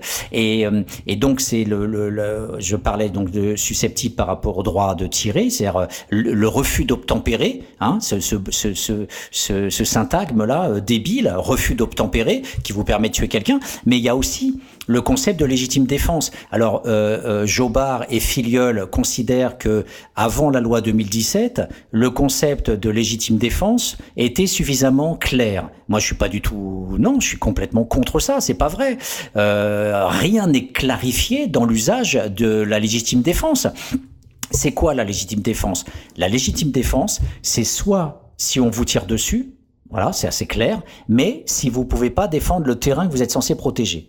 Donc, vous êtes dans une dispersion à Bastille, dans une manif où il n'y a pas d'enjeu, où les gens commencent à se barrer, et les sommations ont été faites, on passe de la manif à l'attroupement, et bien à partir du moment où vous rentrez dans l'attroupement, et que si euh, le policier estime que euh, vous ne partez pas suffisamment rapidement et que euh, il, il, considère que son terrain, son petit bout de terrain euh, n'est pas protégé comme monsieur le voudrait, eh bien, il peut tirer sur le manifestant. Parce que dans la loi, dans le code pénal, dans le code de la sécurité intérieure, il est marqué la légitime défense, c'est soit si vous êtes menacé physiquement par quelqu'un qui peut attenter à votre vie, soit si vous ne pouvez pas défendre autrement le terrain que vous êtes censé protéger pour l'État. Ça ne veut rien dire.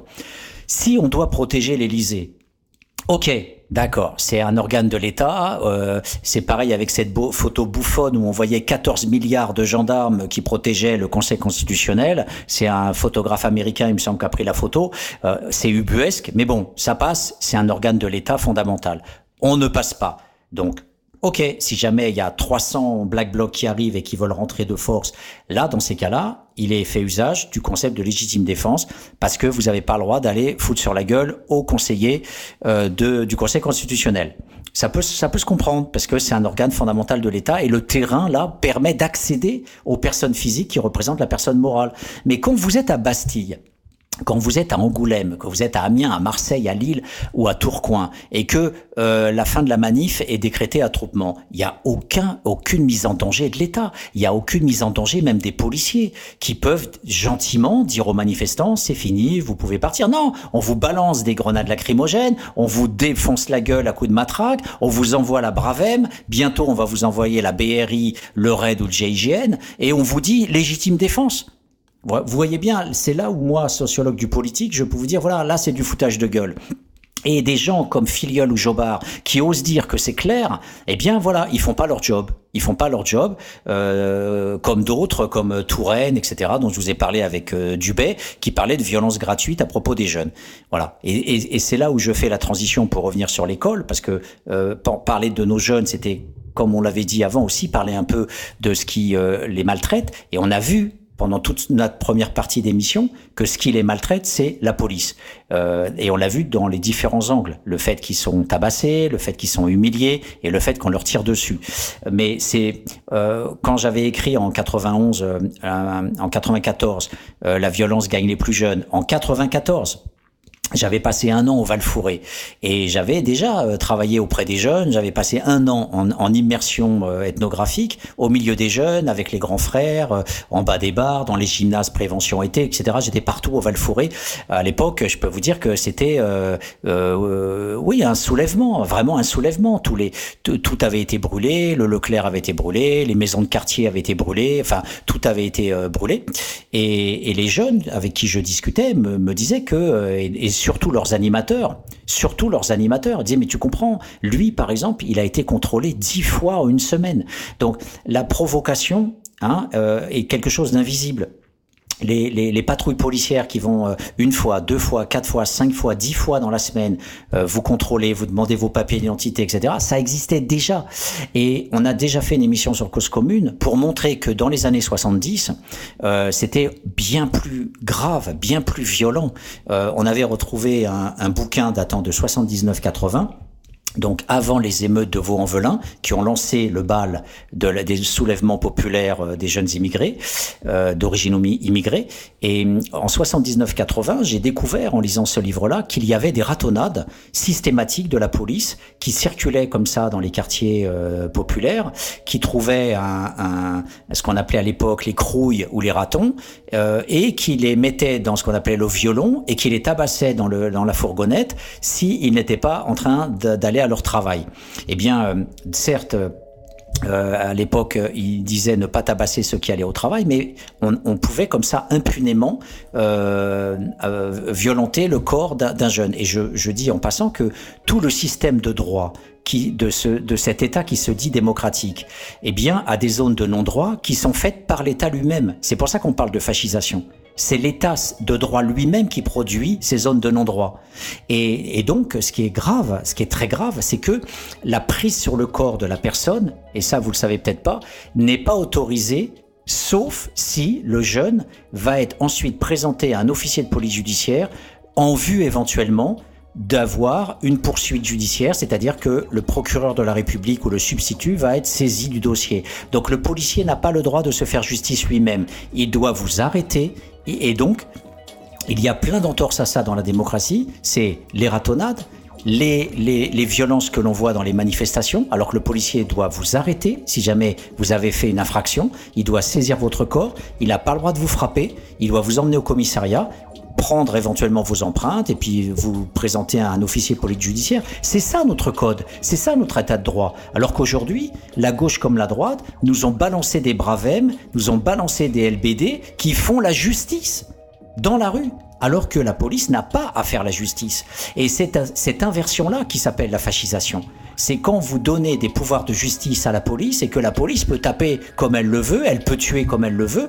Et, aujourd'hui, il y a des pointillés qui commencent à apparaître. On a vu à Lorient des milices euh, fascistes des, du Front National des Gudards et des petits groupuscules néo-nazis euh, de la Bretagne venir avec la police, avec les, les forces de police locales, tabasser des jeunes de banlieue. Oui, alors euh... juste, euh, alors tabasser et les, enfin, en fait, les interpeller et les, et les, euh, les, emmener euh, au, sur les paniers à salade, avec ce petit, juste cette petite indication que la majorité de, de celles et ceux qui, enfin, de ceux, en l'occurrence, c'était que des mecs, et du coup, je pense qu'il y a un autre sujet sur le virilisme, etc., qui euh, ont participé à cette milice euh, faisaient partie d'une compagnie euh, militaire locale. Les marins, ouais. Ouais. Voilà, ouais. c'est juste la parenthèse. Donc c'est pas que c'est pas que des gudards en fait. C'est pas c'est pas euh, là on est euh, vraiment dans euh, une dans une organisation. Euh, qui vient euh, chercher ces, euh, ces acteurs dans des institutions existantes, là en l'occurrence l'armée. quoi. Tu as tout à fait raison de le dire et, et le que ça soit des, des, en fait des civils, que ça soit des, des, des militaires mais qui euh, agissent en civil, que ça soit des, des jeunes d'extrême droite, ces gens-là ont été parfaitement autorisés acceptés, Tout à fait. C'est ça le point important, oui, effectivement. par la police euh, pour être des auxiliaires de la police. Et je rappelle pour, euh, pour à nos chers auditeurs, pour faire un peu d'histoire, que le, la fa- le fascisme, c'est, euh, si on prend le cas de l'Italie ou de l'Allemagne, euh, c'est avant tout euh, des troupes auxiliaires de l'armée, notamment les corps francs en Allemagne, euh, qui, euh, parce que le- l'Allemagne euh, après 14-18 euh, avait une armée croupion, eh bien ce sont des miliciens qui se sont illustrés notamment sur la Baltique, mais qui se sont aussi illustrés dans le massacre des ouvriers et des et des spartakistes qui ont été réprimés en, en 1919 et 1920 avec des dizaines et des dizaines de morts en Allemagne. C'était pas l'armée régulière, c'était des milices. Et donc le problème d'un État qui part en sucette, c'est l'apparition des milices, l'apparition des corps francs. Et aujourd'hui, pour la première fois, dans cet État qu'on pourrait dire de démocratie autoritaire pré-fasciste, on est on est dans des clignotants rouges d'avertisseurs de cette pente-là gravissime où on a des collabos, des auxiliaires, des euh, voilà. Et, et- ça, c'est pour ça que je l'ai noté, c'est parce qu'il y a tout un ensemble d'indicateurs le, la répression musclée avec des, des troupes antiterroristes, euh, les outrages qui sont euh, qui permettent de gagner de l'argent, les arrestations préventives, la judiciarisation systématique avec des peines euh, pour les jeunes. Et regardez là, là, Dupont-Moretti et les sanctions pénales qui ont été faites sur ces jeunes, on a effectivement un système répressif absolument hallucinant euh, sur sur le prolétariat et le sous-prolétariat euh, qui euh, voilà qui sans commune mesure avec la la répression des cols blancs et les, et les délinquances des patrons ou des cadres ou des hommes politiques euh, comme les Balkany. Donc euh, cette justice à deux vitesses là s'illustre remarquablement bien euh, aujourd'hui à ce niveau-là. Donc il faut que on ait sur cause commune et ailleurs une véritable réflexion sur ces dérives en termes d'armement. Le LBD effectivement, il faut savoir que la France est le seul État de l'Europe qui a refusé de participer au projet Godia qui est très utilement rappelé par mes collègues Filiol et Jobard. C'était un projet européen initié par la Suède qui visait à réfléchir au maintien de l'ordre, euh, notamment dans la théorie de la désescalade, dans la théorie de la cogestion, pour essayer de faire aussi des, des protestations euh, euh, qui puissent être euh, voilà. Alors on peut critiquer ça en disant, mais à partir du moment où on fait de la cogestion avec la police ou l'État, où est la protestation? Pourquoi pas? Mais en tout cas, la France a refusé de faire partie de ce projet. Elle, elle était euh, totalement à côté de ça en disant, nous, euh, pas question qu'on collabore à une désescalade, comme c'est le cas plus ou moins en Allemagne, alors que bon, les policiers allemands, je les ai vus en vidéo, peuvent être extrêmement violents avec leurs matraques. Donc euh, voilà. Mais il n'empêche qu'il y a un effort pour essayer d'être moins violent du point de vue de l'État, une réflexion du contrôle de la violence d'État. La France a refusé et on a lâché les bravem, on lâche effectivement les aujourd'hui des troupes hallucinantes avec euh, les les bacs les- et les policiers ordinaires qui sont pas du tout formés et qui sont les troupes euh, qui vont au contact. Euh, le préfet l'allemand, qui était lui carrément un fasciste, le préfet l'allemand euh, disait euh, il faut impacter les manifestants. Alors lui c'était clair, d'entrée de jeu, le but du, MO c'est allez, il faut tabasser, il faut directement euh, marquer le corps des manifestants. Et, et donc en, dessous de ça, on, a un maintien de l'ordre en pleine dérive qui est fait par des amateurs, ce qui ne veut pas dire que les CRS, on a vu des images notamment dans le Burger King sur les Champs-Élysées où, certaines CRS peuvent être fachos comme les autres, mais dans l'ensemble, les CRS ou les gendarmes mobiles sont quand même des troupes formées à résister et à pas être euh, dans euh, le, la logique des bacs ou la logique des policiers ordinaires, euh, euh, voilà. Et, et- et les statistiques parlent d'elles-mêmes. Hein. 80 plus de 80% des LBD, c'est la police nationale et pas la gendarmerie mobile. Et, et c'est pareil pour les outrages. Donc il y a un, un très gros problème à l'heure actuelle aujourd'hui dans la police, et c'est essentiellement les jeunes de cité qui en font les frais. Voilà. Donc ça, c'est quelque chose qui nous oblige à, à réfléchir. Et donc, que fait notre classe politique? Euh, D'une part, elle fait un chèque en blanc et non plus un chèque en gris, et d'autre part, elle diabolise euh, ces jeunes-là. Donc, on, on va avoir de nouvelles émeutes, de nouveaux soulèvements, de nouvelles, nouvelles révoltes. Alors, c'est vrai que nous, on préfère soulèvement, qui renvoie effectivement à, à une, une action politique, et on préfère révolte parce que ça renvoie aussi à révolution. C'est aussi politique. Émeute, ça donne l'impression que c'est une sorte de feu soudain, euh, euh, incohérent, euh, sans direction, et, et, et qui renvoie à la folie. Mais en tous les cas, ce qui est clair, c'est que l'ensemble de la classe politique va rendre illégitime, euh, à part bien sûr LFI euh, qui, euh, qui a un certain nombre de discours qui sont euh, qu'on peut tout à fait reprendre à notre compte en analyse sociologique, pas tous, hein, on y reviendra dans une prochaine émission en décortiquant un discours de Mélenchon, pas tous, mais en tout cas une partie.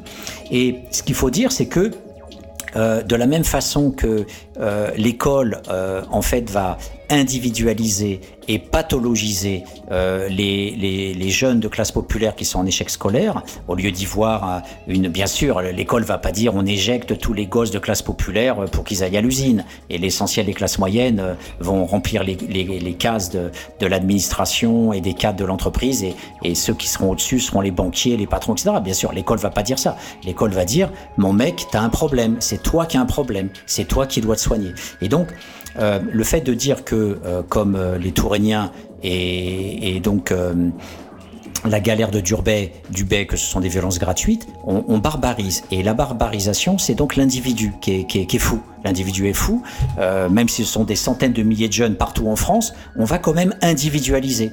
Et on va dire, ces jeunes n'ont pas des repères, ces jeunes souffrent d'anomie, ces jeunes sont en échec scolaire. Le terme échec scolaire est aux antipodes du terme ségrégation scolaire. Quand on dit échec scolaire, on n'a rien dit. On se contente de qualifier de manière individualiste. Euh, c'est une reconnaissance factuelle, comme tu es mort. Bon, bah toi, tu es en échec scolaire. Mais ça ne dit absolument rien des violences des enseignants, de la violence du système scolaire sur ces classes populaires. Voilà. Donc l'individualisation, je vous rappelle que l'école a, a, mis en place depuis une centaine d'années des usines, des usines euh, que sont les CMP et les CMPP qui visent à prendre en charge la maladie mentale des élèves. Quelle maladie mentale? On, se le demande. En fait, l'échec scolaire. T'es en échec scolaire, tu bouges un peu dans la classe, t'es pas content de tes notes, t'es pas content de la façon dont le prof te parle, etc. Eh bien, hop, t'es dirigé par le CPE ou par les enseignants euh, vers euh, la psychiatrisation. Et donc, il existe en France une psychiatrisation des classes populaires qui s'appelle les CMPP, les centres médico-psychopédagogiques, et pour euh, les adultes, ce sont les CMP. Et, et donc, euh, toute cette, euh, tout ce discours politique de l'absurde, du néant, du chaos, comme on l'a entendu si souvent, renvoie à une individualisation de la question sociale, au lieu d'en faire un phénomène collectif euh, qui renvoie à des causes structurelles, surtout pas. Il faut surtout pas parler de tout ce que nous on dit justement ici sur euh, la ségrégation scolaire, sur le colonialisme, sur euh, les usines des parents où ils mouraient, où ils avaient des maladies professionnelles, sur l'exploitation éhontée avec euh, les salaires de misère, le parquage dans les Sonacotra, les agressions par l'extrême droite dans les bidonvilles de Nanterre ou de Champigny, etc. je fais une petite parenthèse il m'est arrivé de faire des formations euh, euh, avec des psychologues euh, en éducation nationale auprès des CPE euh, qui travaillaient en, en, relation avec des grands frères pour essayer de faire avancer un petit peu le schmilblick. Et il m'est arrivé un jour euh, de discuter de Champigny parce que Champigny c'est un bidonville où il y avait essentiellement des Portugais. Et le CPE qui était dans le groupe était un enfant euh, de parents qui vivait dans ce bidonville à Champigny-sur-Marne. Et à un moment donné, quand je parle des rats qui mangeaient les oreilles des enfants euh, la nuit, euh, je vois que le mec s'effondre, il se met à pleurer. Et en fait, quand il reprend ses esprits, en fait, il dit mais oui, ma, petite sœur a eu les oreilles euh, mangées par un rat dans un bidonville. Donc quand on vous parle des bidonvilles, vous lisez les, des informations comme ça superficielles. Ben vous dites oui, d'accord, ils ont vécu dans un bidonville, c'est regrettable. Non, le bidonville, ce, sont des maladies parce qu'il n'y a pas d'isolation, ce sont des rats ce sont des extrêmes droites qui vous agressent, c'est l'humiliation quand vous sortez avec vos bottes toutes crottées du bidonville et vous arrivez à votre travail ou à l'école, il faut lire Sayad sur le bidonville de Nanterre. Donc c'est c'est un monde entier fait d'opprobre, d'humiliation, de dégoût, de, pauvreté, de, souffrance c'est une institution totale en, soi. Et, et, ça, ce sont des cerveaux de parents qui ont donné des enfants à travers souvent des, des, souffrances non dites, à travers des dénis, à travers des, des refus de parler. Mais les enfants souvent l'ont vécu ça. Alors il y a des documentaires qui sont qui sont sortis euh, il y a quelques années euh, qui tentent de restituer cette parole-là. Mais l'essentiel c'est quoi? C'est que l'école refuse, de la même façon que notre classe politique pré-fasciste euh, refuse la repentance. De la gauche socialiste à la droite, le maître mot c'est pas de repentance. Et, et c'est ça qui est criminogène. Le discours politique est criminogène parce qu'à partir du moment où on dit pas de repentance, eh bien dans ce cas-là, Goebbels dit pas de repentance. Euh, à ce moment-là, euh, euh, les dictateurs d'Amérique latine disent pas de repentance. Euh, on n'a pas à s'excuser de ce qu'on a fait en Algérie. On n'a pas à s'excuser des 1 million de morts. On n'a pas à s'excuser de la torture. On n'a pas à s'excuser de l'immigration dans des, dans des bouges et, et dans des conditions de travail lamentables. On a à s'excuser de rien. Nous, les petits blancs, on a raison. Les petits blancs, on est les meilleurs. On est beaux, on est blonds, on a des beaux yeux. On va en vacances, on voyage partout dans le monde. On emmerde tous les pays du monde à voyager à- et à polluer les plages de tous les hôtels de tous les pays. Allez à Bali en ce moment, vous verrez, c'est une décharge. Et il y en a plein d'autres partout dans le monde. Eh bien voilà, c'est la toute-puissance du blanc qui va jusqu'à ce refus. Et je peux vous dire que de ce que j'ai vécu avec euh, des enseignants arabes que je voyais dans les collèges du Val-Fouré, parce que le Val-Fouré, c'est 25 000 personnes. Et dans ces collèges, je, je discutais essentiellement avec des, des enseignants qui étaient maîtres auxiliaires ou, ou qui avaient même pas le CAPES. Et, et ils me disaient, eux, ce qu'ils vivaient au quotidien avec les autres enseignants. Donc, je, je, on peut dire aujourd'hui que ce déni de la classe politique est aussi un déni des enseignants. Les enseignants sont tellement bêtes qu'ils disent que l'élève est égal à n'importe quel autre élève. Et c'est ce que Marx appelait l'égalité formelle. Euh, et donc voilà, ils sont égaux. Donc euh, il n'y a pas de spécification à avoir, il n'y a pas de travail particulier à faire avec les quartiers, il n'y a pas de du fait de réfléchir sur les conditions des des devoirs scolaires qui sont faits euh, euh, sans avoir une chambre personnelle, sans avoir un tonton qui est mathématicien parce qu'il est ingénieur, euh, sans avoir euh, trois langues à la maison euh, parce qu'on a des, des voyages à l'étranger pendant les vacances.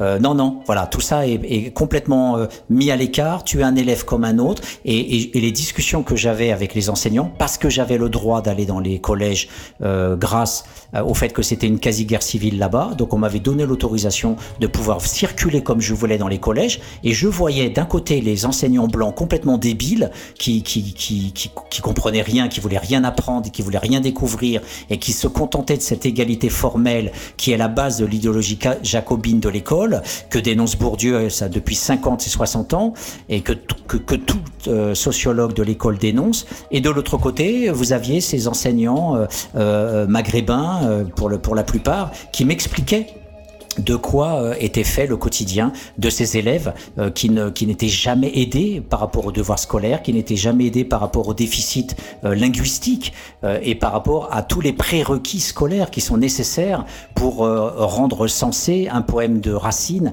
ou de Corneille qui font partie intimement de la culture des bourgeois et de la culture des classes moyennes, dont je rappelle, comme disait Bourdieu, que ce sont des petits oblats, c'est-à-dire ils doivent tout à l'école, donc ils encensent l'école et ils croient que l'école marche pour tout le monde parce que ça a marché pour eux. Voilà. Donc cette, cet aveuglement idéologique, euh, on va en parler régulièrement, mais euh, ce sur quoi je voulais insister avant tout, c'est cette idéologie des blocages. Vous voyez, je vous ai parlé. euh, du manque de repères, de, de- du fait qu'ils sont en échec scolaire à titre individuel, euh, dans le fait que euh, ils sont souvent euh, euh, dans euh, une absence de, de, parents, on a déjà parlé, la disqualification parentale, euh, alors qu'on sait très bien que les mamans bossent le matin dans des heures pas possibles pour nettoyer les bureaux des classes moyennes à la défense, et que les, les, les pères souvent bossent dans des conditions de travail telles qu'ils sont complètement vannés, et quand ils rentrent au boulot, bah, ils, ils sont, ils, ils, peuvent pas avoir l'énergie euh, de, de, de réactivité pour pouvoir euh, s'occuper euh, correctement de leurs enfants, sans même parler du capital culturel qui est nécessaire pour, pour les devoirs. Donc tout, toute cette immense battage idéologique autour des élèves qui sont en échec ou qui sont euh, nul, il faut voir que ça nous pose la question des cadres idéologiques sur lesquels j'aimerais revenir, mais je pense qu'on va se faire une petite pause musicale. Mais ces cadres idéologiques sont très importants parce qu'ils rendent aussi euh, ils rendent aussi la science sociale euh, impossible. Et avant de faire notre petite pause musicale, j'aimerais euh, vous citer euh, le, euh, le petit passage de Younes Amrani euh, qui est cité par Stéphane Beau dans le livre Pays de malheur dont on a parlé la semaine dernière, un jeune de cité écrit un sociologue, et ça vous donnera un premier éclairage avant que j'approfondisse la réflexion après la pause musicale, où il nous dit son, son impossibilité de comprendre le discours sociologique euh, par rapport justement à, à, à, cette illusion, ce sens commun, cette, cette aliénation qui n'est pas que l'aliénation des enseignants, qui n'est pas que l'aliénation de la classe politique,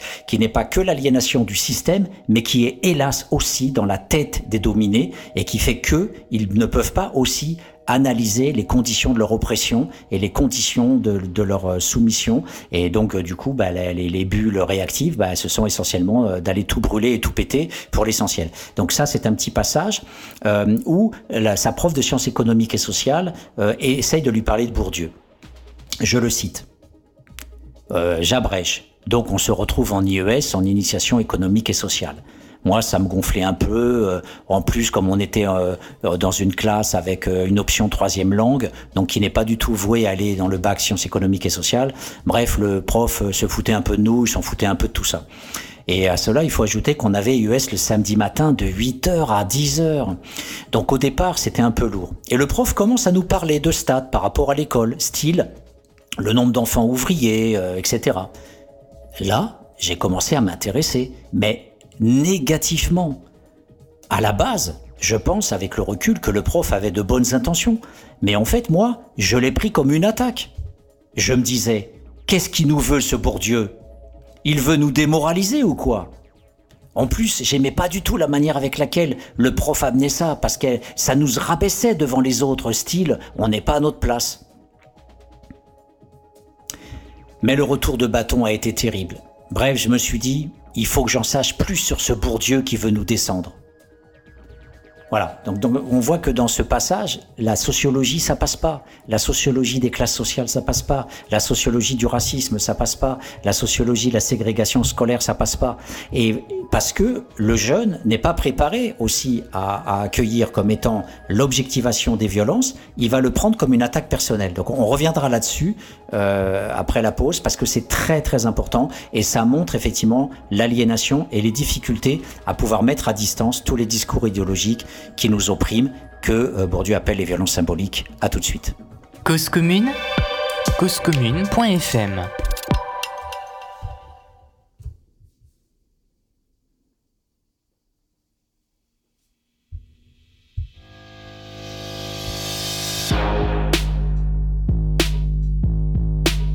Vous en avez assez, hein?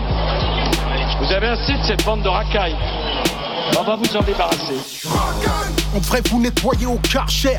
Le jour où le peuple se réveille, vous allez prendre cher. On a le sentiment qu'aller voter, c'est choisir par lequel d'entre vous on veut se faire entuber. Républicain ou PS, rangez vos promesses dans vos sacs Hermès. Vous n'avez jamais connu la précarité.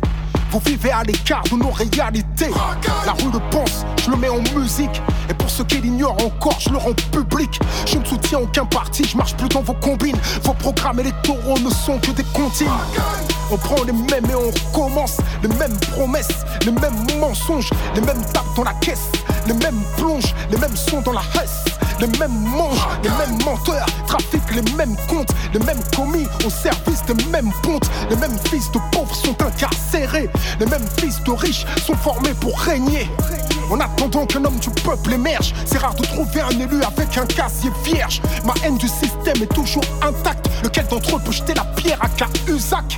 Claude Guéant, Balkany, Jean-François Copé, Philippe Bernard, Harlem Désir, Alain Juppé, tous ceux que j'ai cités ont été condamnés. Ce sont les mecs de cité qui te traitent comme des damnés. Vous étiez choqués par le groupe Tandem, vous faites la même à la France, mais jusqu'à ce qu'elle saigne, jusqu'à ce qu'elle coule, comme la Grèce ou l'Italie. Vous avez meurtri le pays jusqu'à l'agonie. Cumul des mandats jusqu'où vous irez? Est-ce le cumul des salaires que vous désirez? Comme toute la France d'en bas, je crois plus aux politiciens. Je continue le combat, je crois au réveil citoyen. Pour changer les choses, il faut le vouloir. Vous n'avez pas de cause profonde si ce n'est le pouvoir. Vous faites de la politique sans conviction. Parfois vous en faites même pour éviter la prison. En costume cravate sont les vrais voyous. Vous ne croyez plus à rien, plus personne croit en vous. Qu'à observer les taux d'abstention. Faut pas trop prendre les gens pour des cons. Attention, sentez-vous le vent tourner comme vos vestes. Entre vous et la rue, y a plus que les CRS. À bout de votre système est dans un cul-de-sac. À essayer de débattre comme un cul de chat. Vous êtes élu pour un truc, vous ne le faites pas plus, vous faites l'inverse. En plus, ça ne vous gêne pas. Et si le peuple a l'idée de se rebeller, vous dites vite bien dressé, zélé. Le dialogue social, j'ai dans un cercueil. Les keufs tirent au tu perdre un œil. Vous faites monter le sentiment anti-policier. Usez de la police comme d'une armée privatisée. Le politique, qu'il soit femme ou homme, pour moi en tous les cas, et pour l'instant, peut-être que demain j'aurai changé d'avis, il sert plus à rien. C'est un prestataire de service. Ces putains de dettes là qui, qui, qui emmerdent tout le monde, qui mettent les peuples à plat, qui les mettent à genoux, et ainsi de suite, on n'arrive pas à les éliminer. Comme vous les politiques, vous n'arrivez pas à les faire éliminer. Ces putains de dettes. Parce que la banque elle est plus forte que vous. La banque elle est plus forte que vous. La banque elle est plus forte que vous. Tout le monde le sait, c'est une évidence. Vous êtes complètement soumis à la finance. Vous votez les lois que les riches ordonnent. Après le 49-3, plus rien ne m'étonne. On travaille plus, mais on gagne moins. On attend juste le printemps européen. On cotise pour des retraites qu'on ne verra peut-être jamais. Tout l'argent qu'on fait rentrer, vous nous le reprenez. Chaque fin du mois à découvert, on a l'impression d'être esclave du système bancaire. Les plus riches connaissent le jeu, jouissent de niche fiscale. Les petites PME croulent sous les charges sociales. Radar, on paye, péage, on paye, pollution, on paye. Oh, Qu'est-ce que vous faites avec tout ce fric? Que foutez Eric Zemmour sur une chaîne publique? Payé pour propager sa haine Semer des graines récoltées par le FN Pour vous-même Marine Le Pen est devenue fréquentable. Quiconque combat l'islam peut s'asseoir à votre table. Incapable de gouverner, vous divisez. Incapable de rassembler, vous stigmatisez. Aveuglés par le pouvoir, vos cœurs sont voilés. Beaucoup plus que le visage de cette femme voilée. Que vos prétendus principes de laïcité Ne concernent pas cette saoudienne sur les Champs-Élysées. Pour vous tous négocier, tout est question de genre Vous êtes même prêts à livrer les banlieues au Qatar Votre jeu est trouble. Votre discours est double. Au pays dit des droits de l'homme. L'état d'urgence est devenu la norme. Et vous prétendez faire la leçon au monde entier. Imposer la démocratie à coups de mortier. Sans pitié, vous avez buté Kadhafi. Aujourd'hui, dans quel état se retrouve la Libye? La roue le sait, je le mets en musique. Vos médias le taisent, je le rends public. Je vous tiens tête comme un mec des manguettes Est-ce le genre de texte qui peut me valoir une fiche S? Droit dans mes bottes, je ne baisse jamais mon froc, la tête haute, je suis intègre. Je fais du hip-hop, vous appelez ça de la musique nègre. Je suis en indé, tu me verras plus jamais mettre les pieds à Skyrock. Ils n'aiment pas ce que je suis, ce que je défends, ce que je porte. C'est réciproque. Ils ont travesti le RAP. Je fais partie des rescapés. Ils ont encensé la médiocrité. Ils ont fait du hip-hop de la variété. Ils ont joué les clashs pour nous diviser. Tant que ça fait de l'audience, on peut s'allumer. Quand un rappeur se fera buter, ils organiseront un concert au nom de la paix. Yeah, je fais de la musique contestataire. Vous vendez des espaces publicitaires. Je me suis sacrifié pour mes petits frères. Vous vous jouez des trucs qui les envoient au cimetière. Trucs et violence dans vos playlists. Vous abrutissez les miens, ça plaît aux élites. Vous vous êtes servi de moi, je me suis servi de vous. Pour que mon message passe au plus grand nombre. Maintenant je peux le faire sans vous. J'ai un public qui me soutient. J'ai fait des choses, le peuple s'en souvient. La rue vous vomit, je le rends public. Rien n'a changé depuis l'être à la République.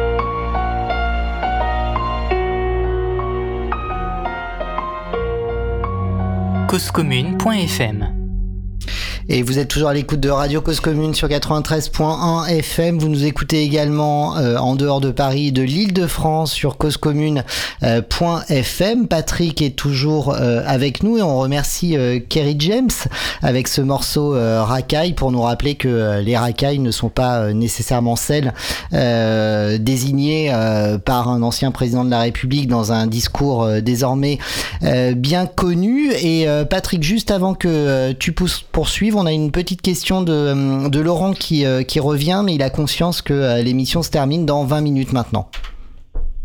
Laurent, c'est à toi. Laurent? Laurent? Laurent? Laurent? Oui, vous Oui, m'entendez? pardon, ouais, excuse-moi, c'est moi qui ai merdé.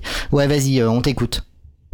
Oui, je, je, disais que le, euh, Patrick a décrit une, une différence d'attitude entre euh, les membres de euh, l'éducation nationale euh, dans ce qu'il a dans ce qu'il a étudié, dans le dans les quartiers qu'il a qu'il a étudié euh, selon leur culture, leur provenance, leur ancienneté et, et leur parcours peut-être.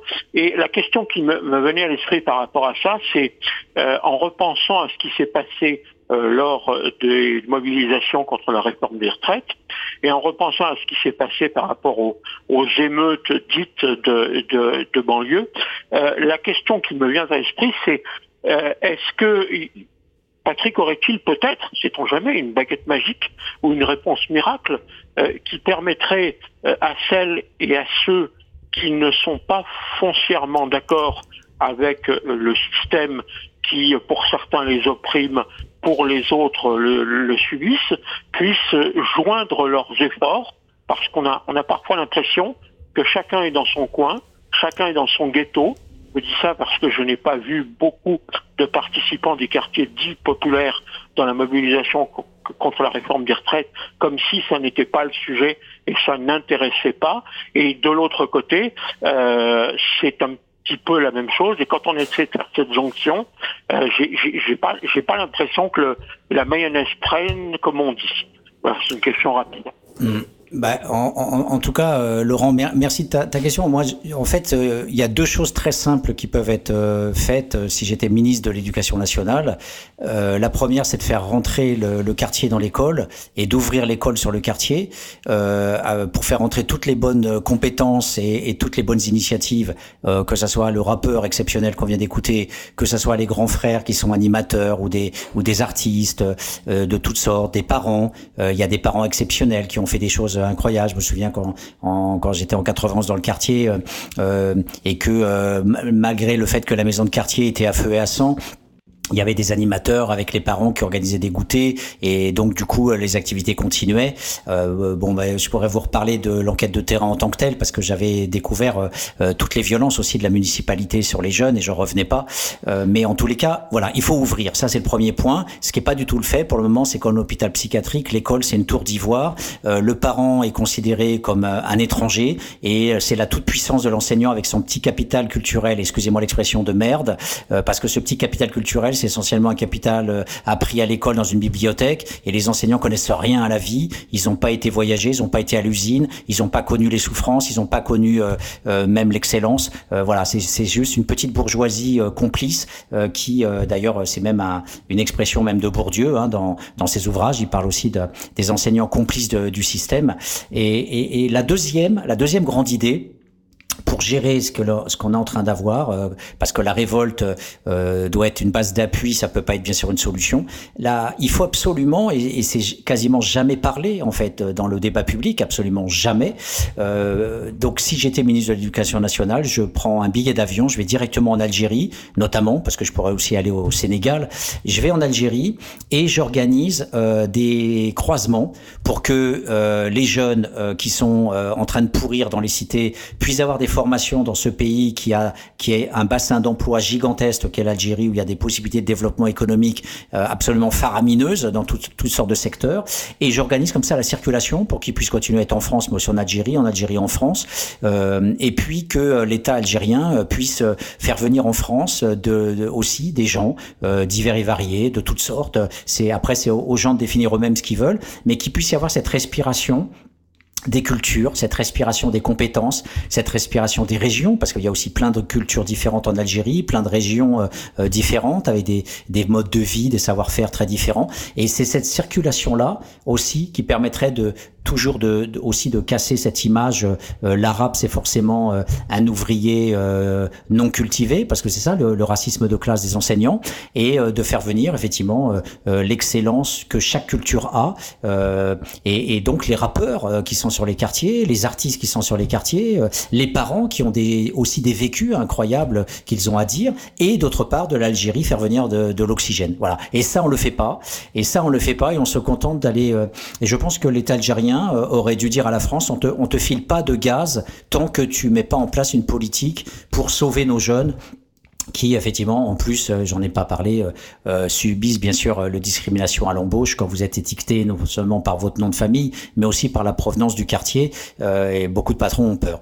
Donc voilà. Donc ça c'est c'est c'est des en termes de réponse politique d'un sociologue je dirais que c'est c'est des choses absolument à faire pour dédiaboliser et surtout désindividualiser dé, décriminaliser dépathologiser euh, les les phénomènes euh, et les et les populations euh, parce qu'aujourd'hui il n'y a que ça, on n'est que dans voilà. Donc le, le texte de, de rap voilà est une, une oxy- un oxygène politique euh, remarquable. Euh, Kerry James, son texte est sublime. Il devrait être bien sûr euh, non pris à la place de Racine, de Molière ou de Corneille. On devrait étudier Kerry James dans, dans les écoles. En tout cas avec Racine et avec Corneille. Voilà, il faut faire circuler ça, comme nous le disait Yacine lors d'une émission de radio qu'on avait avec Karim un lundi soir, où on avait des jeunes extraordinaires euh, qui sortaient de prison, euh, des anciens et qui avait euh, des choses extrêmement intéressantes à dire, dont Yazid Kurfi qu'on voit un peu partout en ce moment à la télé.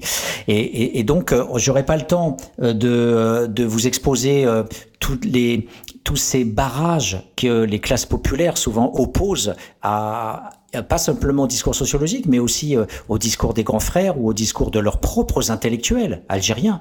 Je voudrais juste qu'on écoute euh, pour euh, euh, sentir la profondeur euh, de, de, de- des violences que l'on a commises envers euh, les populations euh, euh, donc colonisées. J'aimerais qu'on écoute ce petit extrait de la télévision d'un journaliste qui va nous parler euh, de, de ce général Bugeaud qui a une, une avenue euh, à Paris euh, qui n'a jamais été abolie, hein, et d'ailleurs le journaliste en parle aussi de ça.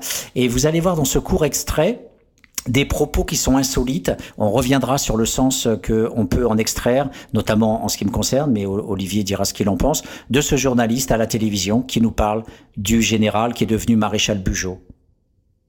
Jean-Michel. Nous devons des excuses. La colonisation algérienne ne ressemble à aucune autre colonisation. Nous ne savons pas pourquoi la France a conquis Alger en 1830. C'est un acte politique impensé.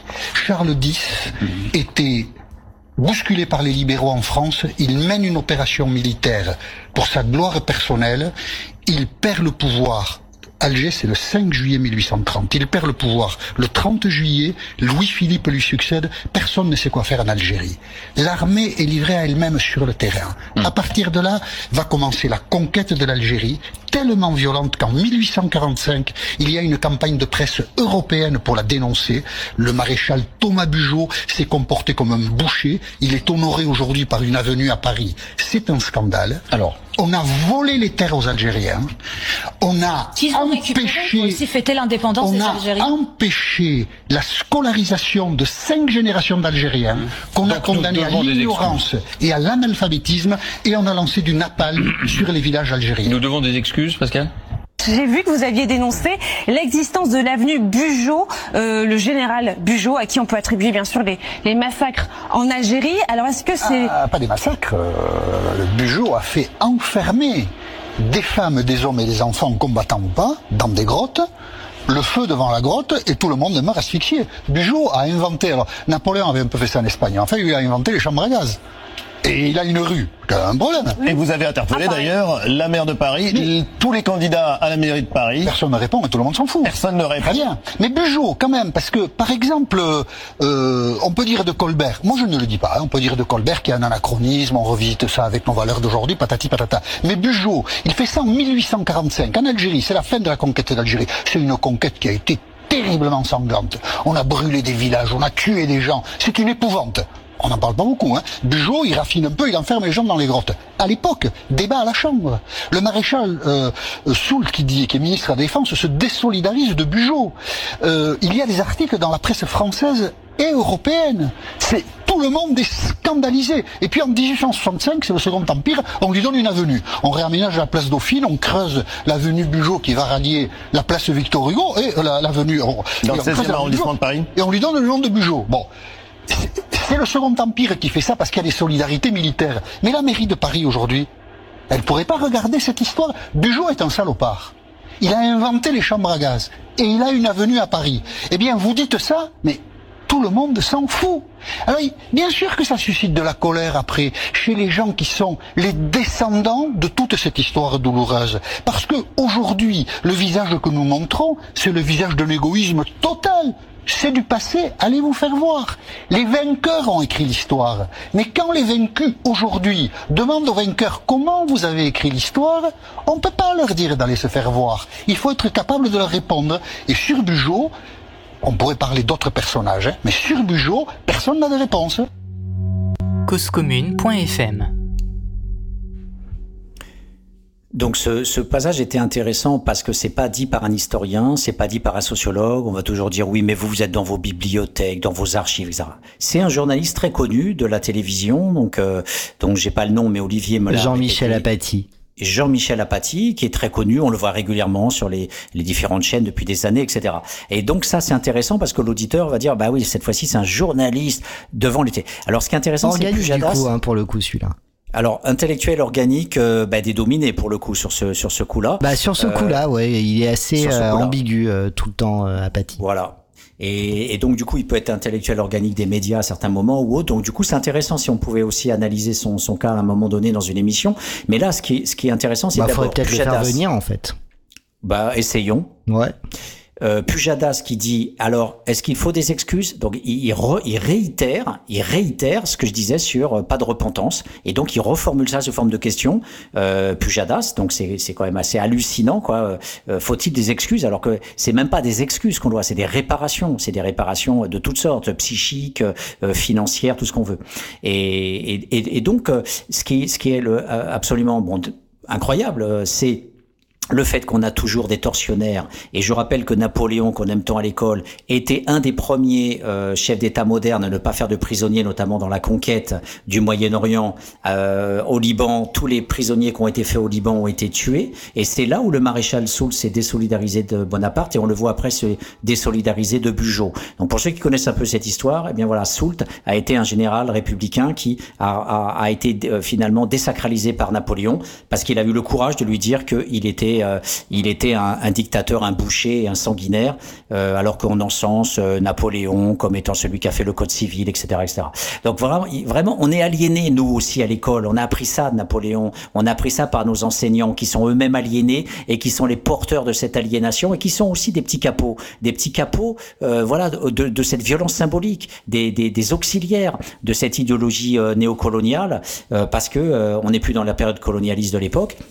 On est dans la période néocoloniale de la reconstruction de ce colonialisme avec toutes ces formes de dénégation, de mensonges, de retraduction, etc.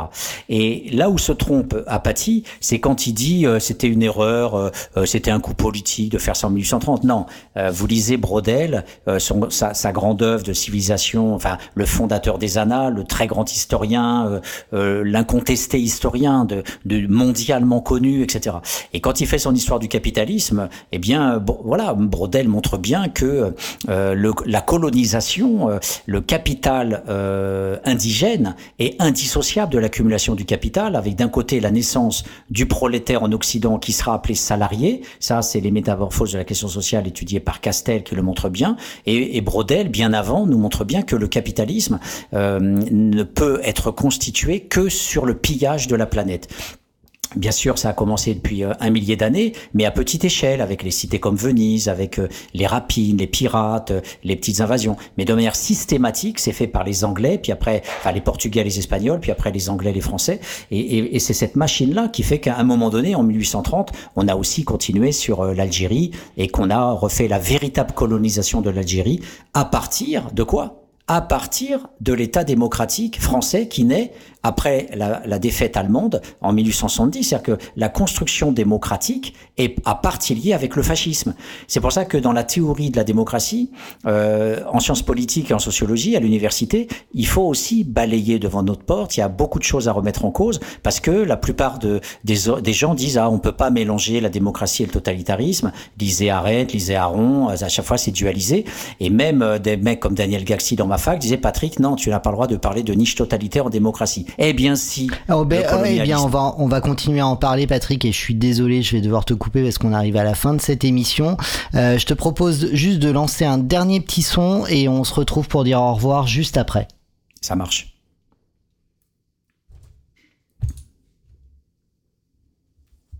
Ah, ça, ça va partir.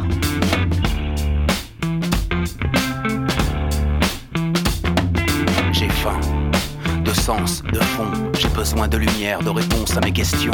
Mon cerveau en péril réclame enfin sa nourriture. La qualité, la finesse et du style, pas de la pourriture. Donne-moi l'ivresse de pensées claires et limpides de mots vrais qui vieillissent et ne prennent pas une ride. Je suis bien trop curieux pour me contenter des miettes, rester condamné à n'évoluer cours à des pâquerettes. À l'air permanente, je veux rester réveillé, affûter mes vers pour me défendre sans bégayer. Déjouer les pièges et éviter les raccourcis. Vite le temps est mon ennemi si le champ se rétrécit. Donc faut que j'emmagasine, puis que je laisse aller la prose sans renier mes origines. Et bien avant que je me décompose vite, besoin d'évasion, de source d'inspiration, de toutes ces voix qui ouvrent le chemin de l'émancipation. J'ai faim.